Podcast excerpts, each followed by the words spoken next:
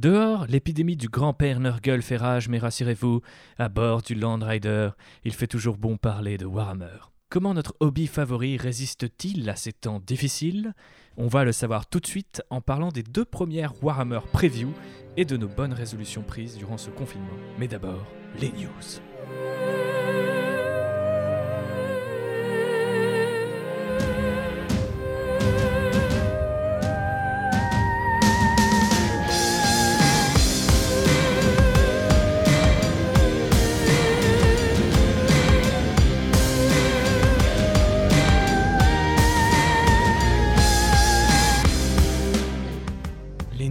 Nous allons les traiter à deux, car malgré ce confinement, nous sommes bel et bien connectés grâce à la puissance du dieu machine. Je suis donc avec JB, aka JB Belly, euh, pour nos amis anglo-saxons outre-Manche. Comment allez-vous, monsieur Jean-Baptiste? Eh bien écoute, je suis perdu dans le warp, mais j'espère que tu m'entends. Eh bien, euh, il semblerait que notre euh, astropathe fasse des petites euh, merveilles, puisque je t'entends très bien, effectivement. Je tiens déjà à m'excuser auprès des auditeurs si le son est de moins bonne qualité que d'habitude, mais c'est la première fois qu'on enregistre à distance avec des micros différents et un setup un petit peu différent. mais je pense qu'ils sauront nous pardonner et apprécier ce contenu, ce contenu tout à, tout à fait inédit que nous allons leur proposer aujourd'hui, euh, à commencer donc euh, par les petites nouvelles du moment. Et euh, une fois n'est pas coutume, aujourd'hui nous avons la même nouvelle, à savoir la sortie de Astartes Part 5, partie 5. Euh, Est-ce que tu peux nous présenter Astartes JB Est-ce que tu sais ce qu'est Astartes? Alors Astartes, c'est un fan film sur les Space Marines et sur l'univers de Warhammer 40 000. Et c'est un fan film qui a été fait en 5 parties, et la cinquième partie est sortie euh, bah, tout récemment. Tout récemment, ouais, après euh, de multiples périples, parce que euh, le propriétaire de la chaîne s'était fait hacker son compte YouTube. Mm. Et il y avait eu Ouais, des, sa chaîne s'était fait hacker, strike, et, mais il a pu tout récupérer et tout est revenu à la normale. ouais, il y avait eu des, des- des histoires de rançon. Enfin voilà, si vous êtes ce genre de personne qui, qui euh, demande de l'argent, Ne soyez pas ce genre de personne. voilà, c'est- un peu dommage de, de faire ce genre de choses sur la passion des autres. Mais du coup, euh, tout est rentré dans l'ordre. Nous avons pu découvrir cette cinquième partie. Qu'est-ce que tu en as pensé et où est-ce que tu la classerais par rapport aux quatre premières en fait? Ah bah c'est clairement la meilleure. Ok. Moi, de toute façon, je pense, elles, vont, euh, elles vont crescendo. Je trouve que si je devais les classer par ordre, je dirais que la meilleure, c'est la 5, après la 4, la 3, la 2, la 1. Euh, j'ai vraiment trouvé ça super bien. Et je les ai tous rematés ce matin. Et j'ai été surpris, en fait, la... surtout de la, la durée, en fait, qui augmente énormément entre chaque épisode. Ouais, parce que là, on est euh, à 7 minutes. On est à 7 On avait minutes. et le premier, euh, premier c'était moins d'une minute. ouais, c'était à peine, euh, t'as à 30. peine l'impression que c'est un teaser, en fait. Mhm. Et en fait, ça raconte l'assaut de, de Space Marine qui, euh, qui attaque un vaisseau dans l'espace et qui viennent pour. Au début, on ne sait pas pourquoi. Et cet épisode 5 nous révèle pourquoi ils sont là et qu'est-ce qu'ils sont venus faire. On avait déjà parlé de, de Death of Hope, qui donc était un autre fan film euh, Warhammer sur lequel on avait des, des critiques sur la mise en scène et sur la, la compréhension un petit peu de, Ouais. de l'univers. La narration, quoi. Alors que là, pas du tout. C'est ultra maîtrisé. Je trouve que avec très peu d'éléments, il arrive vraiment à iconiser euh, les Space Marines et euh, notamment avec le, la manière dont ils se battent, la manière dont ils, dont ils utilisent leurs armes. Il arrive à les rendre euh, mobiles et rapides malgré les grosses armures. Je trouve que c'est vraiment euh, super bien fait à ce niveau-là. Ouais, et ce qui était euh, assez satisfaisant avec cette dernière partie aussi, c'est que moi, pendant un temps, même si j'ai apprécié les quatre premières, j'avais vraiment l'impression que Astartes, ça faisait partie de ce genre de projet où euh, t'as des mecs qui se prennent la tête à adapter Warhammer 40 000 de manière hyper euh, euh, pointue, mais en oubliant certains éléments, parce que pour eux, par exemple, l'aspect gothique n'a pas trop de sens, donc ils vont se concentrer peut-être sur l'aspect un peu euh, militaire ou technologique. Bah, le, les trois premiers épisodes faisaient une, étaient une SF un peu plus classique, Ouais. on va dire. mais dans a- la, dans la représentation, dans les armures, dans les combats, dans ce qu'il y avait. À partir du quatrième, on avait des psychers, on, avait, on commençait à avoir euh, cette petite touche de bizarre qui nous plaît, euh, bah, qui me plaît en tout cas à moi et je sais à toi aussi dans Warhammer. Et euh, là, euh, l'épisode 5, il est complètement parti là-dedans.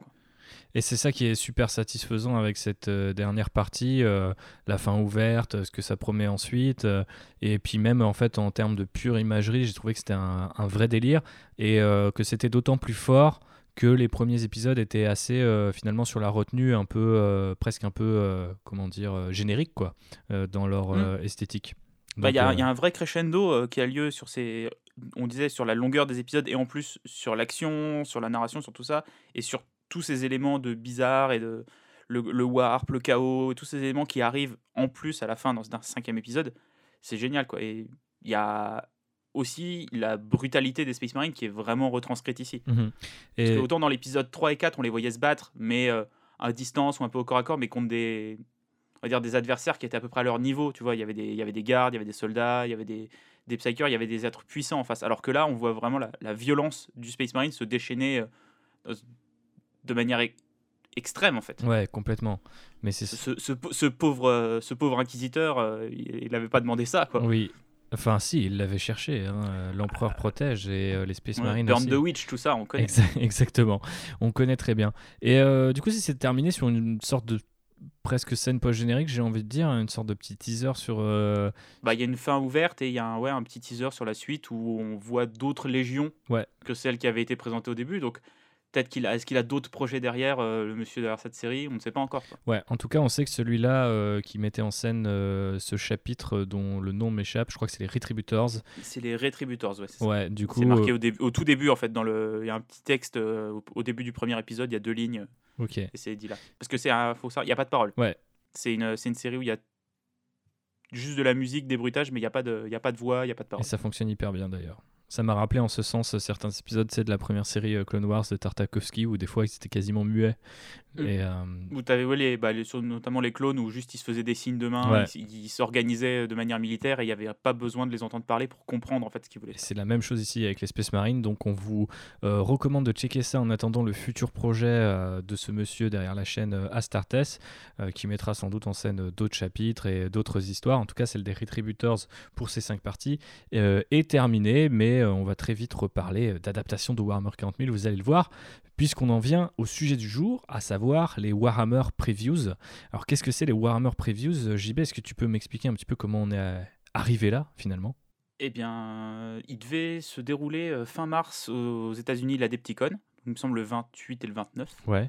qui est un énorme salon dédié au jeu et où euh, Games Workshop a l'habitude de faire une grosse conférence euh, qui présente un petit peu les, les nouveautés des prochains mois. Et euh, cette année, bon, à cause du Covid, euh, l'Adepticon a été annulé. Et pour remplacer cette grosse conférence, ils ont décidé de faire des previews en ligne sur Twitch, donc en vidéo, avec bah, les designers qui vont venir présenter les nouvelles figurines et les quelques projets qui sont annoncés. Et c'est la première fois qu'en fait ce genre d'événement ou de conférence était, on va dire, euh, retransmise en ligne. D'habitude, c'est des événements à huis clos. Et pour les gens qui peuvent pas être sur place, il y a juste un article sur Warhammer Community qui résume, bah, qui montre des photos, qui montre des- les petits trailers vidéo que Warhammer Community a l'habitude de faire. Mais on n'a pas, le, on n'a pas la partie euh, explication et euh, mise en contexte des euh, designers. Effectivement. Et euh, du coup, c'était euh, presque assez amusant de voir à chaque fois les designers, les présentateurs, les auteurs invités qui étaient tous de- depuis chez eux. Bah, oui, oh, il y avait ce côté un peu, un peu rigolo où tout le monde était chez soi sur Skype avec son casque, son petit micro. On voyait un petit peu les, les étagères et tout le bazar des gens derrière. Ça donnait un côté euh, vraiment chaleureux en fait au truc. On n'a pas le côté froid d'une conférence E3 qui peut paraître des fois juste les annonces s'enchaînent avec euh, des effets de lumière et plein de trucs. Là, c'était vraiment les, gens qui étaient chez eux et qui parlaient euh, avec le cœur. Ouais, effectivement. Et du coup, qu'est-ce que tu en as pensé, en tout cas du point de vue de la forme, avant qu'on rentre dans le contenu? Est-ce que tu penses que c'était une bonne idée de remplacer la, la preview de l'Adepticon par par ces deux vidéos? D'ailleurs, on sait qu'il y a une troisième qui arrive mi-avril. Ça, on sait qu'il y a une troisième parce que là, à la fin de la deuxième, ils ont annoncé qu'ils avaient révélé que la moitié de ce qui était prévu à la conférence de départ. Donc ça va dans le sens où ils avaient dit que c'était leur plus grosse conférence euh, depuis toujours, parce qu'il y a déjà eu quand même pas mal d'annonces. Euh, après, je trouve que c'est un bon exercice. Alors effectivement, techniquement, euh, c'est pas impeccable, mais parce que les conditions actuelles font que tu peux pas euh, Ouais. faire ça de manière parfaite. Mais j'ai trouvé notamment sur la deuxième qu'ils avaient accéléré le rythme, que ça allait un petit peu mieux, qu'il y avait un- que c'était plus fluide. On verra sur la troisième, mais pour un premier exercice, je trouve que c'est très bien. Ouais, effectivement, je suis assez d'accord. Et euh, comme tu disais, euh, la tentative plus l'aspect chaleureux fait que bah voilà, on en vient à dédier tout un épisode euh, à ce qui normalement serait un morceau des news. Mais euh, c'est vrai que c'est tellement en fait unique dans l'histoire de Warhammer. Et après, on va vers cet accélérationnisme euh, au niveau des, des annonces et des médias, euh, l'utilisation des médias pardon par par Games Workshop et les univers de Warhammer ces dernières années. Mais c'est vrai que c'est la première fois qu'on a quelque chose qui rappelle plus peut-être l'industrie du jeu vidéo ou les grandes conventions type Star Wars Celebration par exemple. pour... Mmh, ou les, les panels de la Comic Con. Voilà, ouais. ce- voilà, ce- tout ce genre d'événements. Et euh, je trouve ça intéressant, je trouve ça. Moi, je me, ça faisait quelques années, je me demandais, tiens, pourquoi est-ce qu'ils filmaient pas ou streamaient pas ces, ces conférences? Parce que à chaque fois, ils les annonçaient quand même comme des grands moments. En plus, euh, il me semble que l'année dernière, euh, les gens qui étaient sur place, ils étaient repartis en plus avec des cadeaux parce qu'ils avaient eu une, une sœur de bataille un petit peu en avance Ouais, je crois. qui ouais. était genre cach- caché sous les sièges. Ah, il y a des petits trucs un peu sympas comme ça. De pas les faire en ligne, je trouvais ça un peu dommage pour les gens bah, qui pouvaient pas y aller. Après, c'était sympa aussi pour les gens sur place. Et là, je trouve qu'ils ont trouvé un bon compromis euh, de par l'annulation de, de la Depticon de le faire comme ça. Ouais, puis euh, je, je pense que c'est le cas de beaucoup de gens. Euh, Je vois au sein de notre euh, groupe de jeux et de hobbyistes, on s'est tous retrouvés du coup sur Discord à regarder la conférence ensemble et c'est plutôt sympa. Même si tu le fais pas avec des potes, juste être dans ton salon et avoir Warhammer directement dans ta télé. Enfin, pour moi, c'était une première. J'avais l'impression d'être un peu un gamin et, de retrouver le même plaisir qu'on a déjà évoqué dans Outrider quand on découvre. Le premier trailer d'un Star Wars euh, en direct à la célébration en même temps que les gens qui y sont quoi. Donc euh, c'est plutôt chouette. Euh, Puis on en, on en parlera une fois qu'on aura un peu déroulé toutes les news, mais tout le, tout le travail qui est fait par Warhammer Community en ce moment, je trouve qu'il va vraiment dans le bon sens en fait. Il crée une vraie émulsion autour du hobby en le rendant sympathique, en ayant des, des personnalités sur la chaîne Twitch qu'on retrouve régulièrement, bah, que ça soit Chris Peach, Nick Wayton, Wade Price, tous ces gens-là. Il y a un vrai truc sympathique qui est créé autour d'eux, il y a une vraie émulsion. Et d'avoir fait cette conférence comme ça, je trouve que ça allait vraiment dans le bon sens par rapport à ça je trouve qu'ils sont sur une, une bonne voie en termes de com en tout cas. Ouais, effectivement. Euh, on reparlera de ça du coup plutôt sur la fin. Tu veux qu'on attaque le contenu maintenant? Bah oui, on- je pense qu'on peut commencer à débriefer le contenu. euh. Eh ben ok. Euh, on l'a organisé, on l'a pas fait dans l'ordre chronologique. Ouais. On va commencer par ce qui est entre guillemets les adaptations, euh, parce qu'on va vous parler un petit peu plus en détail de Warhammer Storyforge.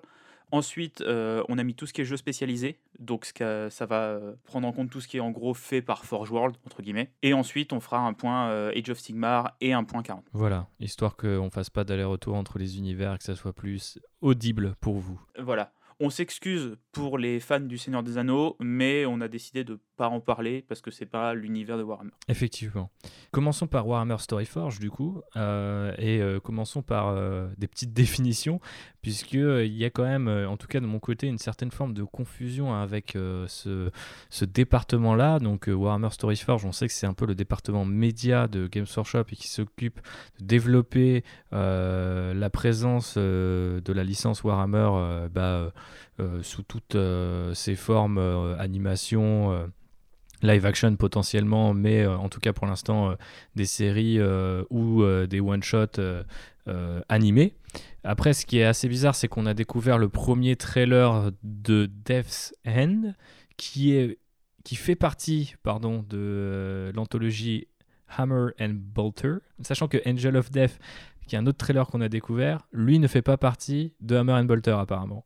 Donc, euh, Ouais, c'est ça. C'est, on, on voit encore qu'ils sont en train de, entre guillemets, un peu de tâtonner. Tu as certaines infos qui sont pas très claires en fait. mhm. T'as- On t'a un teaser, mais tu sais pas exactement à quoi ça correspond. C'est le début de, donc, de ce. S'ils ont annoncé Warhammer Storyforge, donc comme tu disais, qui est ce, ce groupe euh, qui va encadrer euh, toutes les parties adaptation euh, vidéo, je vais dire ça comme Ouais. ça, de, de Warhammer. Et euh, donc, oui, il y a ce premier euh, vraiment teaser de. Parce que c'est plus un teaser, j'ai trouvé que Death End, alors que Angel of Death, c'est plus un trailer qui en montre un peu plus. Ouais, puisqu'on avait déjà eu un teaser euh, il y a quelques mois. Death End, c'est ça, ça fait partie donc, de la série anthologique Hammer and Bolter, qui sera une série anthologique qui se passera dans l'univers de 40 000. C'est les premières images là qu'on a vues, et moi, c'est un style d'animation qui me plaît bien. Ok.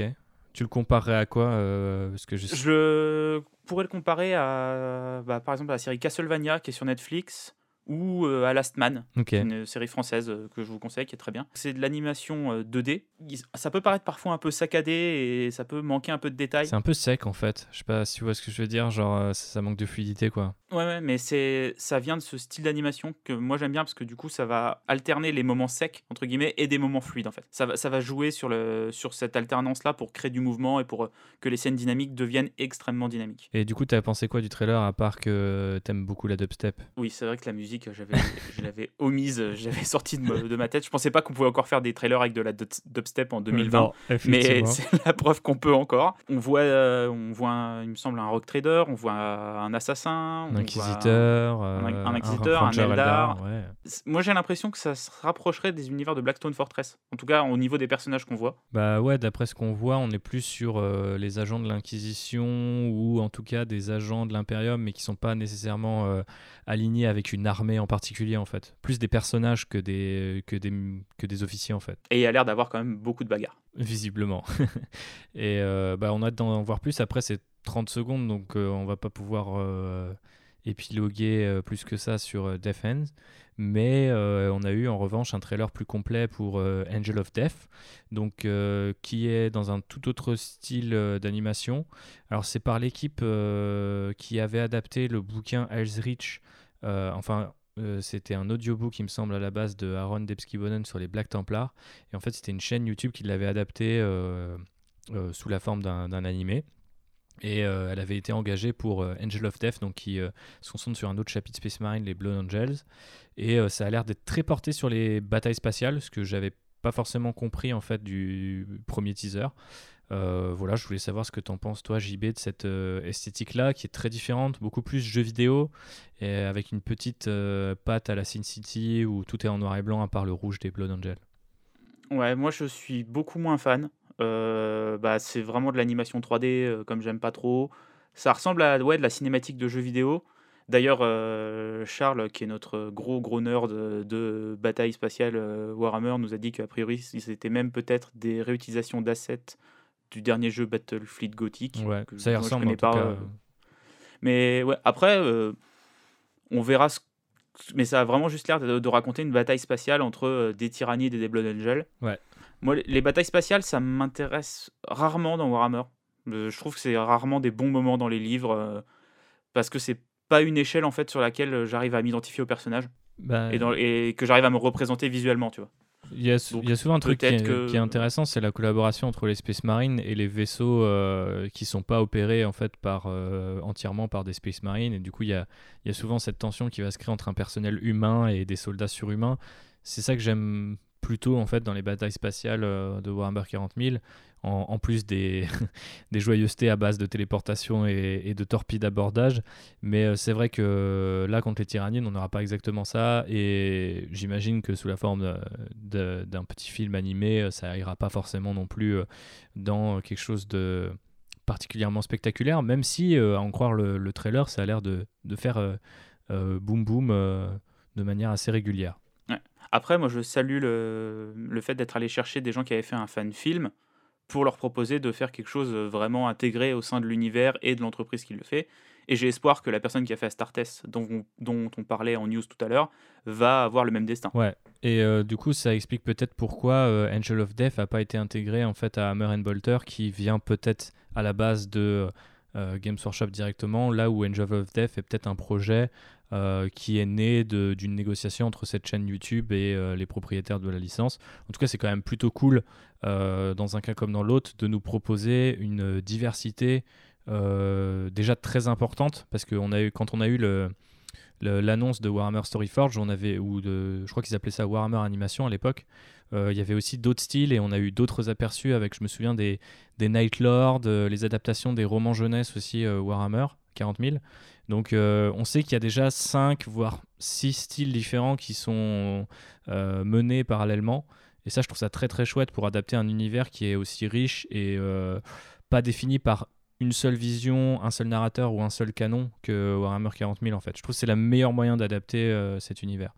Bah, c'est le meilleur moyen parce qu'en plus tu te fermes pas de porte, entre guillemets, c'est-à-dire que tu vas arriver avec plein de propositions différentes et il y a forcément des propositions avec lesquelles chacun va mieux se reconnaître et dans lesquelles il va dire tiens, mon Warhammer il ressemble plus à ça. Et voilà, c'est un très bon choix. Et comme on a pu voir, donc là les deux trailers qu'on a vus ont des styles très différents. Et on a même pu voir juste deux images d'une sœur de bataille et d'un visage qui me semble être un Space Marine, d'une troisième euh, adaptation qui là par contre allait dans, dans un style beaucoup plus photoréaliste. Ouais, effectivement. Et du coup on se retrouve avec un panel qui est un peu fait un peu penser à des séries comme euh, enfin il y en a pas tant que ça mais une série en tout cas comme euh, Love Death and Robots mmh. ou même Animatrix qui est un peu plus ancienne Je trouve que c'est une bonne idée d'être parti euh, sur un projet comme ça euh, pour le, pour le début. Euh, après, j'espère aussi qu'on aura des œuvres dans l'univers d'Age of Sigmar. Ouais, Parce que pour, pour l'instant, on n'en a pas vu. On sait qu'il y en a, parce que dans les premiers trailers, dans les premières annonces, ils en parlaient. Mais pour l'instant, on n'a rien vu. À voir, est-ce que ça arrivera plus tard? Est-ce que c'est en, en développement aussi en parallèle, mais ils n'ont pas encore fait d'annonce dessus la question se pose. Après, euh, peut-être que dans un premier temps, ils savent que l'univers de Warhammer 40 000, qui est plus ancien et peut-être un peu plus établi, euh, mérite d'être développé. Mais euh, je pense que justement, la fantasy à la Age of Sigmar euh, mériterait de rentrer un petit peu sur le devant de la scène. Mais je pense que c'est qu'une question de temps et aussi ça sera un petit peu. Comment dire, ça va dépendre du succès de toute façon de, de ces premiers essais-là. Mais en tout cas, rien que pour la diversité, moi j'ai envie de saluer ce- ces différents projets. On passe euh, au jeu de figurines, euh, monsieur Ballier? Eh bien oui, euh, on a fait le tour des, adaptations et de l'animation. euh, on va attaquer ce qu'on appelle grossièrement les jeux spécialisés ou les jeux spécialistes. C'est tout simplement ce qui n'est ni Age of Sigmar ni Warhammer 40 000, mais qui reste dans des univers assez proches. On a eu des annonces de figurines pour l'Hérésie d'Horus. Donc c'est le jeu qui se passe en 30K. Donc c'est un jeu dans lequel il y a des Space Marines contre d'autres Space Marines. Donc normalement bah, les, loyalistes contre les traîtres au moment de l'hérésie d'Horus. Et euh, on commence à avoir des figurines euh, de Légion euh, Renégate qui là sont clairement tombées dans le chaos. Ouais, on a, on a fait des, des petits euh, pas dans cette direction-là au fur et à mesure des, des années. Mais là, on a eu du coup les Malefactors, qui euh, en gros sont les officiers ou les figurines qui vont remplacer ce qu'on appelle les Praetors dans les autres légions. En fait, c'est une sorte de titre honorifique. euh, chaque légion a un peu ses personnages qui sont les seconds ou les, ou les proches du primarque. Euh, par exemple, Harryman pour Magnus The Red euh, chez les Thousand Sons. Et en fait, euh, du coup, les, les ont leur propre euh, cercle intérieur, on va dire, qui du coup s'appelle les Malefactors. C'est ça qu'ils ont voulu représenter avec ces figurines-là, qui du coup sont plutôt uniques en fait par rapport aux deux figurines de Praetors qu'on peut, qu'on peut trouver déjà chez Forge World, mais qui se destinent, il me semble, un peu plus aux, aux- légions qui sont restées loyales à l'empereur. Bah, il y avait eu, euh, il y avait des figurines de Praetors euh, encore chez les, chez, les, chez les légions traîtres, mais là ça y est, on en a enfin qui sont vraiment clairement du côté du chaos, donc on imagine que c'est plus à la fin de l'Hérésie d'Horus. D'ailleurs, ça va avec euh, l'avancement du jeu où on a commencé, il y avait que des unités entre guillemets avec des looks loyalistes, et au fur et à mesure, l'influence du chaos a augmenté. Et plus ça va maintenant, plus on a des démons, on a ce genre de choses qui débarquent dans le jeu. Ouais, bah déjà les Wordbearers sont représentés en rouge par exemple, ce qui n'était Mm. pas forcément le ça, cas oui. au, au début. Ils commencent à avoir leur couleur euh, Et donc de 40K entre guillemets. c'est- ceux-là, ils, ils, euh, ils vénéraient le, le chaos euh, before it was cool, comme on dit outre-Manche. Et du coup, les, les figurines sont assez cool. Moi, j'ai toujours du mal avec les figurines Forge World. Enfin, je trouve qu'elles ont perdu de leur superbe. Euh, il y a quelques années, euh, je me souviens quand j'étais gamin que j'allais sur le site de Forge World juste pour baver devant les figurines en résine. Le plastique a fait tellement de progrès et les sculpteurs engagés par Games Workshop pour Warhammer ou Warhammer 40 000 ont- sont tellement toujours aussi talentueux que j'ai ma- maintenant l'impression que Forge World c'est un peu le parent pauvre niveau figurine. Mais c'est vrai que ces Wordbearers euh, ont plutôt de la gueule dans le côté adorateur du chaos mélangé à des Space Marines. Hum. Et bon, faudra voir, faudra voir en termes d'échelle, parce qu'elles sont peut-être un peu petites, euh, vu qu'elles sont à échelle 30K euh, par rapport à- aux Space Marine maintenant. Mais euh, c'est des figurines qui peuvent clairement être euh, intégrées dans une armée 40K sans avoir à faire de gros travail de conversion ou ce genre de choses pour qu'elles rentrent dans l'esthétique globale de l'armée. Ouais, tout à fait. C'est là où Mm. euh, la l'évolution de la gamme euh, commence à être euh, plutôt intéressante pour les joueurs qui veulent se concentrer sur Warhammer 40 000. Parce que moi, tu m'aurais montré les deux figues comme ça, j'aurais pas spécialement dit directement Ah, c'est du Forge World, c'est de l'Horus Heresy. J'aurais pu très bien dire Ah, tiens, cool, deux nouvelles figurines euh, World Bearer à 40K. Ah, je serais le, le premier avis, mais j'ai également été euh, euh, particulièrement saucé par euh, le retour euh, de, de- d'un, des primarques, d'un des fils de l'empereur, à savoir Le premier le primarque. premier primarque, à savoir Lion L. Johnson, le lion, le primarque des Dark Angels, qui est, si je dis pas de bêtises, l'avant-dernier primarque. Il reste plus que Jagatai Khan, je crois, maintenant, des White Scars. Qu'est-ce que tu en penses de cette figurine? Parce que c'est toujours un petit événement en soi, euh, la représentation d'un Primark, que, que ça soit à Warhammer 40 000 ou Warhammer 30 000 encore plus, parce qu'ils sont tous vivants à l'époque. Oui, bah c'est des figures tellement emblématiques euh, de l'univers que ça fait plaisir de les voir euh, représentées dans des figurines qui euh, sont en plus toujours euh, sur de grandes échelles, elles sont assez majestueuses, il y a toujours des, des socles euh, assez sympathiques qui font des petits dioramas, ce genre de choses. Et j'ai trouvé que la figurine était vraiment bien. J'avais été déçu par quelques-uns des derniers. je trouvais que Rogaldor n'était pas génial, Sanguinus était bien, mais là vraiment, il est très très beau, je trouve, Lionel Johnson. Je pense qu'il était difficile à rater dans le sens où son ADN, qui est celui d'une sorte de chevalier avec un home très médiéval, euh, extrêmement détaillé, euh, permettait quand même de faire quelque chose d'assez chouette. Moi, ce qui me fascine toujours, c'est que c'est un Space Marine encore plus gros que les autres Space Marines. Donc, euh, comme tu disais, le jeu d'échecs et le socle scénique est, super chouette. Sachant que là, du coup, il vient avec une épée tronçonneuse pour chasser des gros monstres. Parce qu'à la base, l'histoire des Dark Angels, c'est que euh, sur leur monde natal, Caliban, il y a euh, des espèces de bêtes géantes euh, dans des forêts. Et du coup, sorte de, je sais pas, d'espèces de kaiju. Et donc, du coup, Lion et ses chevaliers, en fait, le rôle de ces chevaliers, c'est de, c'est de protéger les, les différents hameaux et autres châteaux forts. Il y a vraiment cet esprit médiéval là euh, contre les bêtes du dehors. Donc là, il a une, une épée tronçonneuse gigantesque qui, qui fait à peu près sa taille. Mais il a bien sûr l'épée du lion qui est son, La fameuse épée du lion. l'arme pour laquelle euh, il est normalement connu. Et au niveau des têtes, du coup, tu as la tête casquée et la tête non casquée, ce qui est plutôt cool. Euh, moi, j'aime les deux. Toi, tu as une préférence? Oh bah je préfère la tête euh, non casquée. Ok. J'ai tendance à, à aimer mes, les Space Marines, on va dire les troupes de base, même les lieutenants, tout ça, avec des casques. Par contre, je trouve c'est important que le Primark n'en ait pas, tu vois, Ouais. pour euh, vraiment le distinguer euh, des autres figurines. Et surtout que le, le visage est super bien avec les, les- ses cheveux, sa barbe et tout. euh. Bah, la pose est toute bête, euh, juste une espèce de. Voilà, il, il se prépare à lancer son épée euh, droit dans un pauvre Night Lord, si on en croit la peinture de chez Forge World. Mais du coup, elle est suffisamment dynamique pour suggérer la, la puissance du perso, quoi. Mm. Et Puis oui, c'est comme avec ce jeu d'échelle, on disait l'épée, elle est immense, que ça soit la version tronçonneuse ou la version énergétique, elles sont incroyables les deux, les deux armes. euh. Effectivement. Et euh, du coup, euh, cette figurine vient boucler un petit peu ce qu'on a vu ces dernières semaines avec euh, différentes unités d'Archangel, notamment la, la Deathwing, il me semble. Donc, c'était plutôt chouette d'avoir ce reveal la semaine dernière, il y a deux semaines maintenant même. Peut-être un peu plus si vous écoutez ce podcast dans le futur. Qui est dommage, c'est que si le lion revient que maintenant 30K, ça serait étonnant qu'il revienne à 40K dans les prochains mois.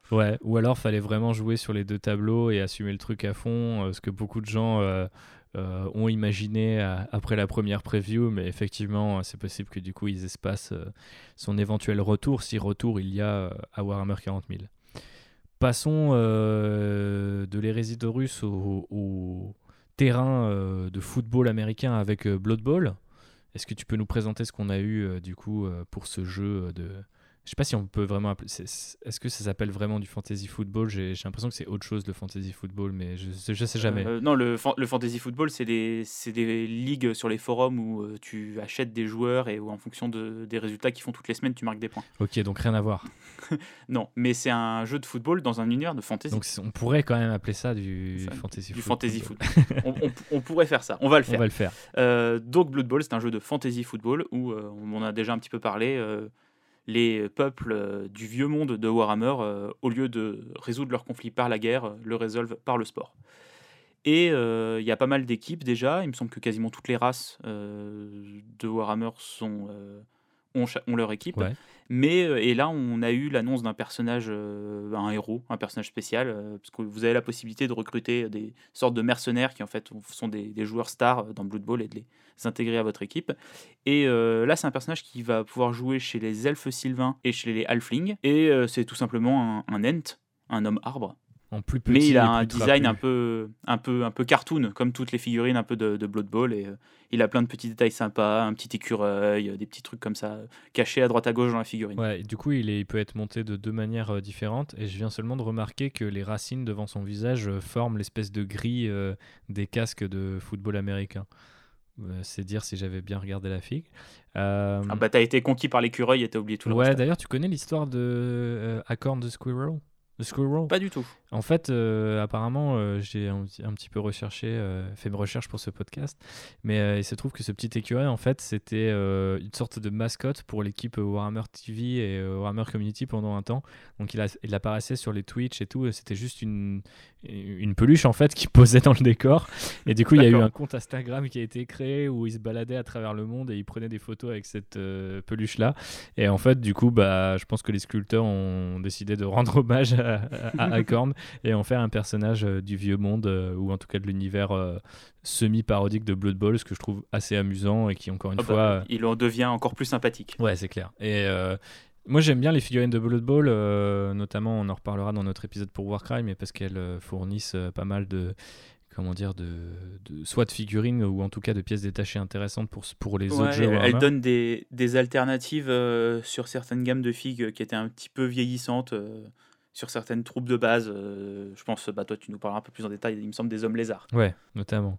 Mais euh, du coup, ça permet voilà, d'ajouter des petits trucs. Et quand tu as des personnages qui sont pleins de charisme comme ça et que tu peux récupérer le, la petite pièce de l'écureuil pour la mettre, euh, alors pas forcément sur un Space Marine, mais euh, dans une armée, je sais pas, de Sylvanette ou quelque chose comme ça, ça pourrait être très mignon et très chouette. Bah, on va pouvoir attaquer un, un morceau un peu plus gros et un peu plus grand, qui est le, le segment Age of Sigmar. Ok, bah, je te laisse commencer avec les euh, Luminettes. Realm Les. Luminettes, alors les, les Luminettes, c'est une, euh, une armée d'elfes qui euh, reprend un petit peu l'esthétique des anciens hauts elfes. Donc c'est-à-dire qu'ils les ont annoncés comme euh, des classiques euh, elfes, entre guillemets, avec des lances et des oreilles pointues. Pointy Elves. Voilà, parce qu'il faut savoir que les, les elfes qui existent actuellement dans Age of Sigmar, il reste quelques elfes entre guillemets classiques qui ont été intégrés à Cities of Sigmar, mais sinon euh, on a les Idonettes qui sont des, euh, elfes aquatiques. Euh, Il y a les Daughters of Cain en partie qui sont des elfes qui vénèrent un dieu serpent pas ultra sympa. Et donc là, on revient sur des elfes plus, classiques dans l'approche Seigneur des Anneaux à peu près. on les avait vus comme ça. Donc ils, avaient, ils ont des cavaliers sur des chevaux, ils avaient des, des archers, des lanciers, euh, mais qui se tenaient euh, dans des euh, bataillons assez serrés, dans des formations Avec les boucliers ovales, tout voilà, tout- assez proches de, des formations un petit peu à Warhammer Battle, comme on avait avant. Et là, ils ont complètement cassé ça en ajoutant quelque chose que on n'avait pas vu venir du tout dans des potentiels elfes, qui sont des elfes avec des marteaux. Donc c'est quand même pas commun dans l'esthétique des elfes de les voir se battre avec des armes comme ça. Et ils leur ont aussi euh, ajouté une énorme figurine de, de vache montagne géante. Je Vachement. sais pas trop comment la définir. Le- bah, alors du coup le nom officiel c'est euh, Lalarif Spirit of the Mountain qui a une version euh, nommée qui s'appelle euh, Ave... Avalenor de Stoneheart King et du coup les fameux elfes à marteau dont tu parlais c'est les Stone Guard. Toutes les armées Age of Sigmar ont maintenant une, euh, à chaque fois une grosse pièce. Yes. Ça fait partie de, je pense, euh, du cahier des charges entre guillemets euh, à Age of Sigmar, c'est que chaque armée doit avoir une grosse figurine au moins pour, bah, je pense, faire des dioramas hyper sympas et puis même en termes de jeu, le jeu se prête bien à avoir des grosses unités, des, des gros monstres comme ça. Et du coup, bah, cette armée d'elfes a droit à un, un taureau géant. Exact. C'est une sorte de d'immense minotaure assez svelte, mine de rien, qui euh, du coup intègre l'esthétique euh, elfique avec euh, les espèces de grandes plaques d'armure très ornementées, etc. Mais tout de même rappelle un peu la brutalité de la nature. Alors on sait que du coup les, les Luminef viennent de... Mince, ils viennent de quel royaume qu'on n'a pas encore... C'est Ish, non? C'est ça C'est... euh, Royaume de la lumière. Oui, ça- ils, viennent, euh, ils viennent du royaume de la lumière, Ouais, c'est ça. et euh, du coup, ils vivent dans les ruines de ce que la civilisation précédente a essayé de, de créer pour bah, faire régner la paix sur, Voilà. sur ce Ah. royaume. Avant qu'Archaon revienne pas content. Voilà. Et euh, du coup, dès le départ, quand ils ont annoncé les Luminef, ils, ils ont montré effectivement, comme tu le rappelais, JB, euh, une envie de renouer avec euh, les elfes classiques et les hauts elfes euh, de Warhammer Fantasy. Mais il y avait toujours des petits teasings sur le fait qu'ils maîtrisaient les éléments et notamment la. ils rappelaient souvent en fait la montagne. quand ils parlaient des phalanges en disant qu'ils étaient impossibles à bouger, comme si une montagne se plaçait devant l'ennemi, etc. Moi, je trouvais que c'était sympa, mais ça me rappelait un peu le côté pierre-esprit des Eldar, c'est-à-dire que tu racontes qu'il y, a ce- truc-là qui existe dans le lore, mais c'est c'est pas forcément euh, très visible dans le jeu ou dans les figurines. Et quand j'ai vu les deux gros euh, euh, j'allais dire bouquetins. les deux gros bouquetins, on va les appeler comme ça, hein, les deux gros taureaux de, de, guerre. Euh, je me suis dit, ah ok, là je vois l'esprit de la montagne, tu vois, euh, descendre de, son, de son petit canyon, aller mettre des, des grands brins à, l'équipe adverse. Et ouais, franchement, les figues sont, sont, très très chouettes.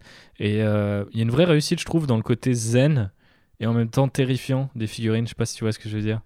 Bah euh, oui, bah ça, ça donne le côté force tranquille de la nature. C'est la montagne, c'est les torrents, les ruisseaux.